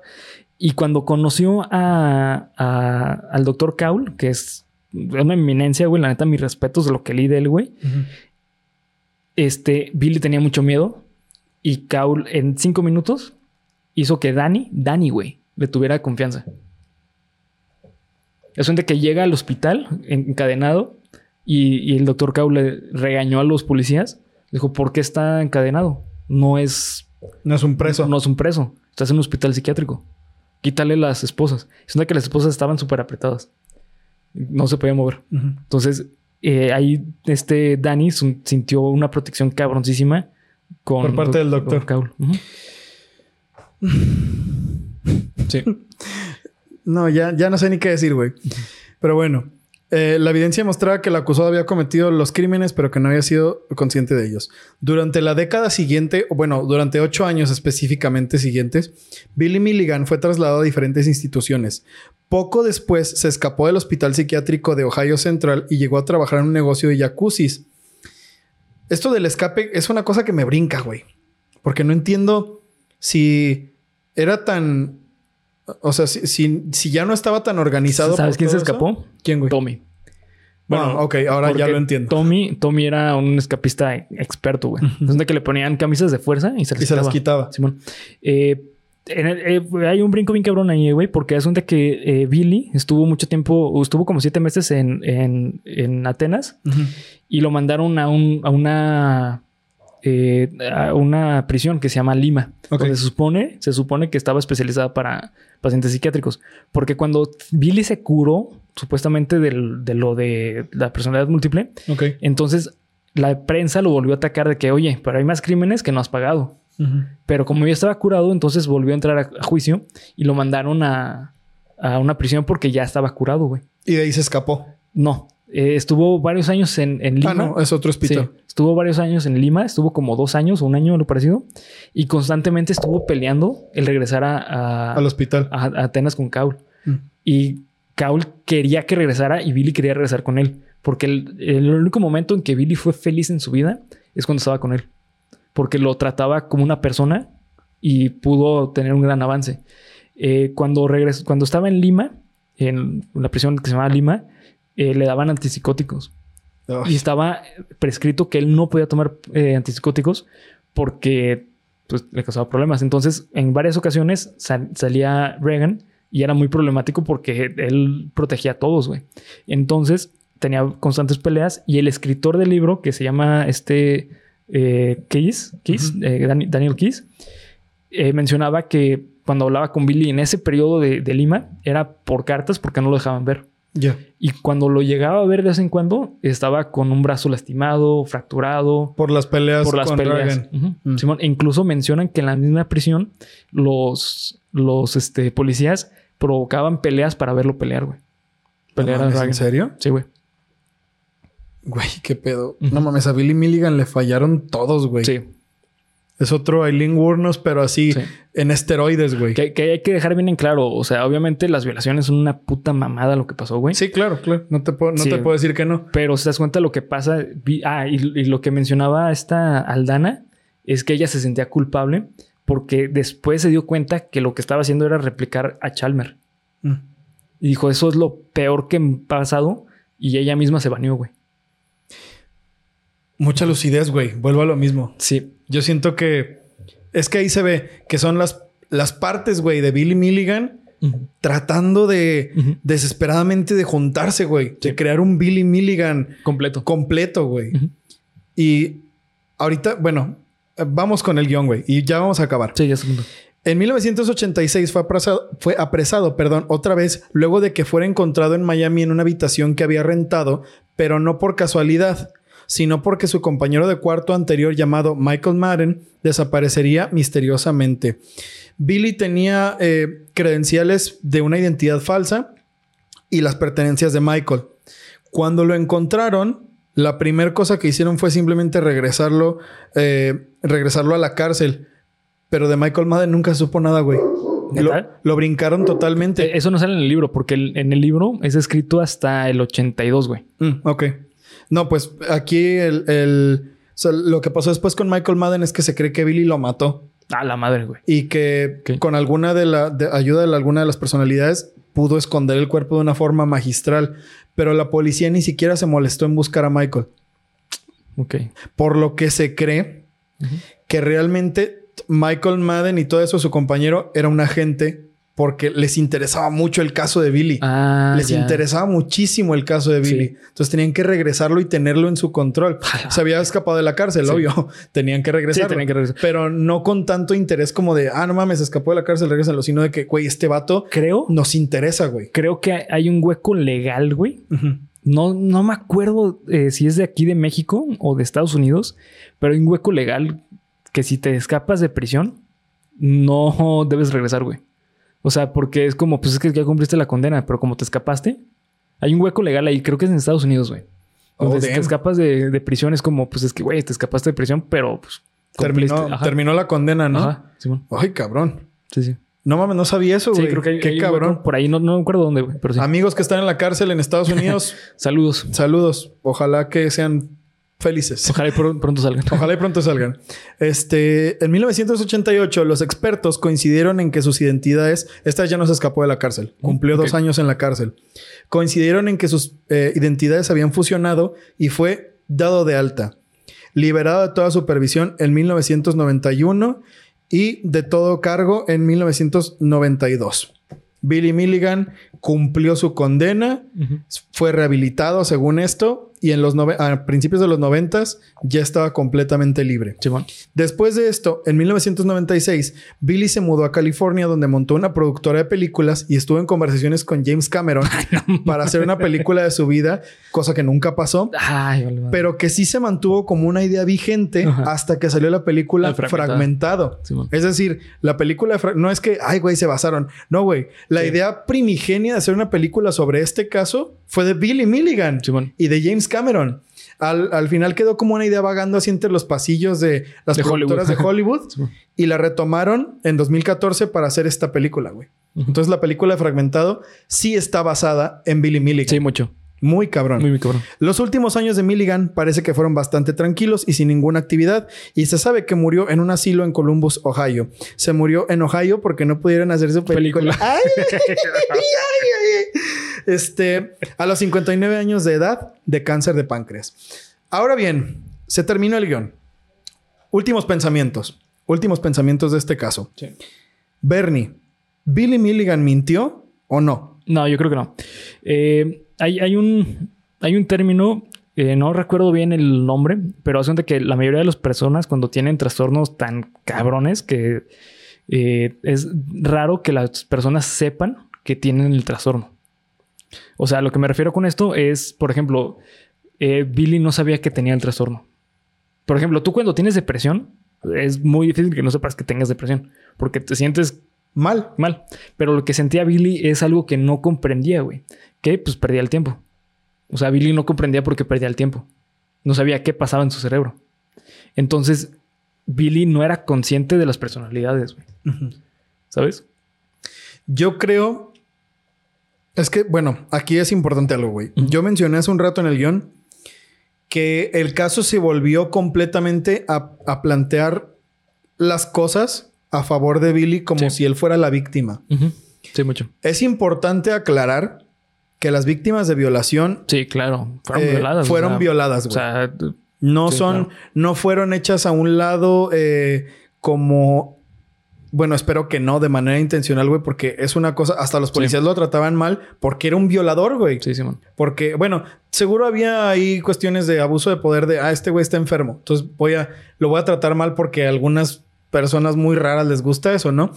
Pero lo trataban así porque al fin y al cabo estaba tipificado como un violador. Que está mal, güey, porque, o sea, no, no por eso creo que lo que te deja hablar de este caso es que no importa, al fin y al cabo Billy era una persona, güey, y que tenía, necesitaba ayuda, o sea, era una persona que realmente necesitaba tanta ayuda que buscó 24 personas Eso, güey. Exactamente Y eso, creó güey. 24 personas. Exactamente eso, eso es, eso es todo, güey. Las víctimas de violación fue lamentable, güey, Sí, ¿no? claro. Pero yo de verdad que sí no puedo dejar de decir que Billy sí era una víctima, Sí. güey. Sí, claro. Porque a Billy le falló su familia, güey. Sí. A Billy le falló el sistema judicial, güey. A Billy le falló La sociedad. güey. No, no es, eh, digo, Ah, no, y hay, hay una anécdota bien cabrona, güey. a ver, güey, échatela en, ahorita que en está el, en el periodo que estaba en Lima. Billy conoció a una chava que le mandaba cartas y se casó con ella. Ah, es verdad, sí, por ahí lo leí. Se casó con Por ahí ella lo leí. y en ese periodo Billy ganaba mucho dinero de sus pinturas. Ok. Entonces, Entonces- sí se vendían, cabrón. Sí, se vendían cabrón. Eh, tenía eh, cuenta bancaria y todo. Y de hecho, la, la prensa quería quitarle la, la cuenta bancaria porque decía, es que cómo es posible que una persona con que es peligrosa para la sociedad tiene una cuenta bancaria. ¿Sabes? Entonces, o sea, básicamente lo que querían es que no fuera humano. Pero el punto, güey, es que eh, Billy, perdón, la esposa vivía con Katy. Porque vivía cerca de, de- de la zona. Entonces vivía con Katy y constantemente lo iba a visitar. Ya. Un día se despierta Katy, no encuentra a su esposa, bueno, la esposa de Billy, y dejó una carta diciendo que había tomado el dinero de Billy y el carro de Billy, que lo sentía mucho. Y fue la última vez que se supo de ella. Damn, güey. O sea, se aprovechó totalmente de, de la situación de Billy. Mira, güey, a eso, a todo eso que les estaba diciendo que ya era una diatriba bastante sólida, hay que sumarle esto, güey. Sí. Que lamentablemente es una cosa que ha dicho Bernie en repetidas ocasiones. Las ventanas rotas. Ventanas rotas. Billy es una persona, güey, que desde niño Sí. demostró que era muy difícil para él defenderse, ¿no? Entonces, no, no, es que de verdad quiero que quede claro que no estoy diciendo que todo lo que haya hecho Billy ha estado bien o que lo hayan orillado a hacer eso. No, No, güey. no. O sea, mm, por eso mencioné en algunas partes mucha lucidez, porque se me hace raro que hiciera ciertas cosas siendo que el güey estaba tan fragmentado precisamente, ¿no? Como mm, entonces si era consciente o no. Pero bueno, eso es otra cosa que más adelante veremos. Eh, más bien para mi explicación no es necesario hablar de eso. Lo que yo quiero decir es que a Billy le fallaron todos, güey. Sí. ¿Y quién lo ayudó? Sino él mismo. Sí, Simón. El doctor Kaula, ¿eh? El, bueno, además del doctor. Porque digo, Sí. bueno, eh, afortunadamente, de verdad que afortunadamente, las víctimas de violación fueron escuchadas y este güey fue llevado a juicio. Claro, güey. A ellas, de alguna forma mm, indirecta, güey, porque volviendo, de, de acuerdo a todo lo que les hemos dicho, ustedes saquen la conclusión. A las víctimas de violación, ¿les falló el sistema judicial? No, de hecho no, güey. No, O de hecho el, el sistema judicial fue justo en, en lo caso. mandaron a un Una- hospital, güey. Y él cumplió ocho años en los que estuvo en cárceles y hospitales y todo ese pedo. A lo mejor es lo que, habem- lo que a veces decimos, güey. La vida a veces tiene una forma de funcionar que no parece del todo Sí. justa. Es que el término de justicia es muy difícil de definir, güey, porque no es como. No, no existe algo. Un- eh, o sea, la justicia es un referente. Claro. Es decir, hay algo atrás que sustenta que es la justicia. Y aquí, ¿quién fue justo con Billy, güey? Exactamente, güey. ¿Sabes? Sí, sí. O sea, toda su vida la pasó Sí, sí. terrible, güey. Y no solo, no solo la pasó terrible, güey. O sea, porque hemos visto muchos casos de gente que la pasa terrible y hace mamadas, güey. Sí. Billy la pasó terrible, hizo mamadas, pero Billy las hizo, Ajá, o sea, mejor dicho, estaba consciente de lo que estaba ¿sabes? haciendo. Porque aquí yo sé que Garavito era una Sí, mierda y una consciente. porquería y él era completamente consciente de lo que hacía. El sádico del charquito era, era consciente. Edmund Kemper ni se diga, güey. Sí. Edmund Kemper era, sí, güey, ¿qué pasó? planeado. Yo lo hice. Oh, yo lo hice, güey. Sí, claro, ¿de qué quieres hablar? ¿No? Pero al decir aquí a las víctimas de justicia, perdón, a las víctimas de justicia, a las víctimas de violación, perdón, les falló el sistema de justicia por no. Billy, No, yo creo que no. ¿Sabes? Sí, no, yo creo que no. ¿Hasta qué punto Billy fue el culpable de todo, güey? Sí. Sí, no, yo creo que las. eh, de hecho, el sistema judicial fue. O sea, se llevó el proceso y todo. No fue como Hicieron que, ah, lo que lo, tenían lo- que lo hacer. vemos. Sí, o sea, lo encarcelaron y se hizo el proceso y pues ganó Billy, güey. Digo, no es que haya ganado, porque realmente no es como que se haya librado de, de, ah, ya ando en la calle de nuevo, güey. O sea, fue llevado a rehabilitación y después que se rehabilitó en cierta forma, fue condenado a otros crímenes. güey. Y aún así, por lo que nos acaba de decir Bernie, fue robado, güey. Sí. Eh, fue robado por una persona que, en la que él confió. Fue provocado por los policías para verlo pelear. O sea, no le tocó una vida fácil después de los Sí, juicios, güey. A pesar de que pareciera que él ganó.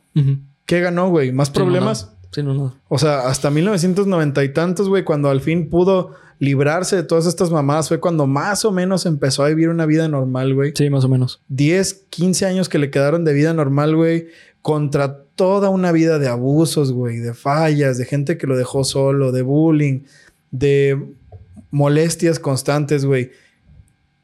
Aquí es la pregunta y la reflexión que cae. ¿Quién le falló a quién? Sí, exacto. ¿Sabes? Ujú. No justifico ningún Sí, no, no, tipo de acto. no, sí, no, no. Es importante, güey, porque pareciera que estoy diciendo como de, pues es que las víctimas de violación, no, güey, No, no, no, no, no, no es eso. A las víctimas de violación se les escuchó, se les llevó un proceso y se les dio lo que les correspondía de cierta forma. ¿Y a Billy quién se lo dio, güey? Sí. ¿Sabes? Sí, Simón. A Billy nadie se lo dio, güey. Sí. Incluso tú mismo dijiste, güey, cuando se lo estaban llevando al hospital, todavía lo estaban tratando mal, güey. Cuando lo metieron a la cárcel, todavía lo estaban tratando mal, güey. Incluso de- dentro de los mismos eh, psiquiátricos, había pacientes que lo odiaban, eh, güey. Eh, que la- una de las razones por las cuales eh, Billy salió de, de Atenas fue porque hubo una acusación falsa de que él había violado a una de las, de las pacientes. Mm. Que fue una paciente que acusó a Billy. Pero fue, fue totalmente falsa. O sea, era una paciente que tenía eh, contacto con Billy, que hablaban. Y creo que eh, Billy le hizo un favor de darle algo. Y al día siguiente ella lo acusa de violación. Entonces, cuando lo acusa de violación, Billy se rompe de nuevo, cae en depresión bien cabrón, intenta, eh, o sea, eh, sale Reagan y empieza a hacer un desmadre. Y entonces el doctor Cowell dijo, güey, si sigues así, te van a sacar de aquí. Corte A, lo sacaron de, del, del Del hospital. hospital. Sí, bueno. Mira, güey, es- esto me recuerda mucho eh, en ciertas circunstancias, y bueno, más bien en cierta forma, pues sí, en ciertas circunstancias que pasaron al caso de Aileen Wuornos. Sí, mucho. Aileen Wuornos l- no justifico que haya matado a tantos vatos, güey, pero la vida le falló, güey. Sí, mucho. Le falló la sociedad, le falló el sistema judicial, bien cabrón, a ella sí le falló, güey. O sea, Sí, sí. le falló la gente que, la sociedad que le pudo haber dado alguna oportunidad. Nadie, güey. Y con Billy yo siento que pasó más o menos lo mismo. Sí, muy parecido, güey. Porque, eh, y esto me hace pensar en una cosa. Yo siento que... Ah, y esto viene a una cosa que yo investigué acá, güey. Fíjate, se dice, hay gente que, que, que lo... En cuestiones de mediums y todo ese pedo, güey. Ya esto es como súper Sí, paranormal. fuera paranormal, ¿no? Pero digo, se dice, güey, y cabe la, la pena mencionarlo. Lo que Billy era, eh, lo que Billy tenía eran las almas de sus vidas pasadas dentro de él. Ah, sí, había escuchado eso. Se dice. Eran las almas de sus vidas pasadas dentro de él. Por eso tenían, por eso él podía imitar los acentos perfectamente. Sí. Porque eran las conciencias de sus vidas pasadas ahí. Eh, pero fíjate, güey. O sea, aquí la cuestión es, hay que llegar hasta esa clase de razonamientos, sí, para poder encontrar algo de consuelo en que le hayan fallado tanto a Billy, Sí, güey. Porque la ciencia, eh, a- a- bueno, además del doctor Cowell, pues lo tachaban de, no, güey, este güey es un farsante, Sí, este güey miente. La justicia lo tachaba, este güey miente. Sus mismos abogados antes de ver Sí. cómo estaba, era, este güey miente, ajá. ¿qué- ¿qué lo voy a defender, güey? ¿No? Entonces, imagínate la desesperación de ser Billy Sí, y de pronto darte cuenta, güey, ¿qué está pasando? Simón. No, ¿No? está cabrón, está horrible, O güey. sea, es, es un caso en el que hace rato dije, ah, ponían a Billy como una víctima de la circunstancia. Güey, Billy sí fue una víctima de la circunstancia. Sí. Billy Milligan sí fue una víctima de la circunstancia. lo llevó a hacer cosas cabronas, Terribles. horribles, eh, Cosas violaciones y la horribles. madre. Pero pues sí fue al fin y al cabo una víctima de muchas cosas. Sí, sí, sí, tal cual. O sea, no, no cierra de una forma. eh, creo que igual nosotros podemos tener nuestra idea, pero sea real o no sea real, güey, esto creo que nunca va a poder, hasta que no se comprueba así una pinche resonancia magnética, que hay más personas dentro de, de una persona. Sí, o sea, sí, no, no, o sea, no, va por ahí, güey. Mejor dicho, es, es algo que el mismo cerebro funciona de tal manera que puede cambiar estructuras eh, de conexiones ne- eh, neuronales o parecido y para actuar tan diferente, güey. Y hasta que eso no sea como, ok, güey, esto es aprobado por la pinche comunidad Está muy difícil, científica. sí. Esta clase de, de casos donde las personas están enfermas, güey, donde las personas necesitan esta clase de ayuda, pueden, ojalá que no, güey, pero pueden seguir pasando, güey. Sí, Y eso es una cosa que con la que cierro esto y me da mucha tristeza, güey. sí, muy La verdad me me da mucha tristeza, güey, porque Billy Milligan fue orillado a vivir una vida culerísima porque nadie supo qué hacer con él, güey. Sí. Nadie lo supo escuchar, güey. Nadie supo darle algún tipo de... De ayuda, De nada. ayuda, güey. Sí, no, nada. No, nada. Ni siquiera, este... Digo, su mamá decía que había dos Billy, sí, güey. O sea, claro que su familia trataba de comprenderlo, güey. Y bueno, ya para terminar, eh, simplemente quiero decir que yo sigo teniendo en duda que exista el trastorno men- este trastorno mental, eh, porque hay muy poca evidencia científica. Eh, es muy difícil conseguir la evidencia suficiente. Claro. Se tiene que hacer muchísimos estudios todavía. Eh, sin embargo, de que existen los padecimientos, sí, pero no puedo decir que exista el trastorno tal cual. O sea, por ejemplo, es decir, es muy diferente decir que sientes tristeza a que tienes depresión. Claro. Es muy diferente. Sí, sí, sí. Entonces, el tipificarlo tal cual como un trastorno mental que es personalidad múltiple o eh, eh, personalidad disociativa es un brinco muy grande, ¿sabes? O sea, es algo, es algo muy importante que falta mucha investigación. Claro. De hecho, hay rumores de que en el próximo DSM-5, perdón, el DSM-5R o el DSM-6, que es el manual de diagnóstico psiquiátrico, ¿Ya va a venir tipificado? ya no va a estar, güey. Ah, ya no va a estar. Ya no va a estar. Eh, hay rumores por ahí. ¿Y estos casos a dónde van a ir a parar, güey? Pues es que si ya, Esquizofrenia y esas es cosas. que si ya tienes el diagnóstico, se te cae el diagnóstico, güey. Ah, ok. Pero si sale una persona, o sea, ya no existe esa forma de tipificarlo. Pues sale eh, una persona nueva. Hay, hay le- que ver qué sale. No creo que lo quiten tal cual, sino que a lo mejor va a ser algo. Puede, ser que, puede ser que en esquizofrenia pongan el, eh, la opción de que, de- ajá, que se llama diagnóstico diferencial. No sé, güey. Esto es un caso triste, güey. Sí. Eh, la neta, la neta, la neta, esta investigación, tanto de Bernie como lo poquito, güey, porque puta madre, Bernie se rifó, güey. Eh, pudimos, eh, lo que pudimos hacer los dos aquí está muy cabrón, güey. Si Sí. quieren investigar, hay más información, güey, pero aquí han visto mucho Sí. del caso de Les voy a dejar el link de compra aquí en descripción porque neta vale bien cabrón leerse este libro. Si se lo pueden leer, si saben inglés, aprovechen y cómprense este libro. La neta vale bien cabrón la pena. Si lo llego a encontrar en español, lo, lo voy a anunciar en alguna red social, pero la verdad lo he buscado por to- todo el tiempo que, que fueron como tres semanas en planear. Tres este- semanas más o menos, sí. Estuve casi el mes buscándolo en, en inglés, en español, perdón, y no lo encontré. Bueno, ya lo saben. La ¿Cómo se llama el libro? Eh, The Minds of Billy Milligan o Las Mentes de Billy Milligan. Ok, ahí lo tienen. No, obviamente que Bernie no puso aquí todo el libro, No, pero hay mucha información muy cabrona y hay más para que ustedes investiguen, saquen sus propias conclusiones. Y queridos amigos, este especial de 10 mil suscriptores que ¿De dos duró horas? dos horitas, dos Sí, horitas, nuestro video más largo. Este, no mames, güey, qué video tan cabrón, güey. Estuvo, estuvo muy Gracias, perrón. Supremos. Espero que les guste. Gracias. Sí, güey, la retención va a estar, güey. Está Sí. muy chingón el caso. La retención va a ser buena, lo sé. Así que, como todas las semanas, queridas amigos, queridas amigas, perdón, amigos, amigues, eh, gracias por pasarse a este su canal Geek Supremos, a esta su sección Cuéntamelo de nuevo. Les agradecemos mucho nuevamente por los 10 mil seguidores. Somos 10 mil miembros en el centro de rehabilitación. Muchas, muchas gracias por todas las semanas. Eh, emplear su valioso, valiosísimo tiempo aquí un ratito en el canal, en Spotify, eh, por checar nuestras redes sociales. Y eh, pues sin nada más que agregar, Bernie, ciérralo una semana más. Recuerden seguirnos en las redes sociales, en las redes sociales que nos encuentran como Geek Supremos en cada una de ellas. Acá abajo en la descripción van a encontrar los links. Fácil y sencillo. Este, así que pues nada más. Así es. Disfruten su miércoles Mistebroso. mistebroso, cabrón. Y largo el cabrón también, ¿eh? Bye.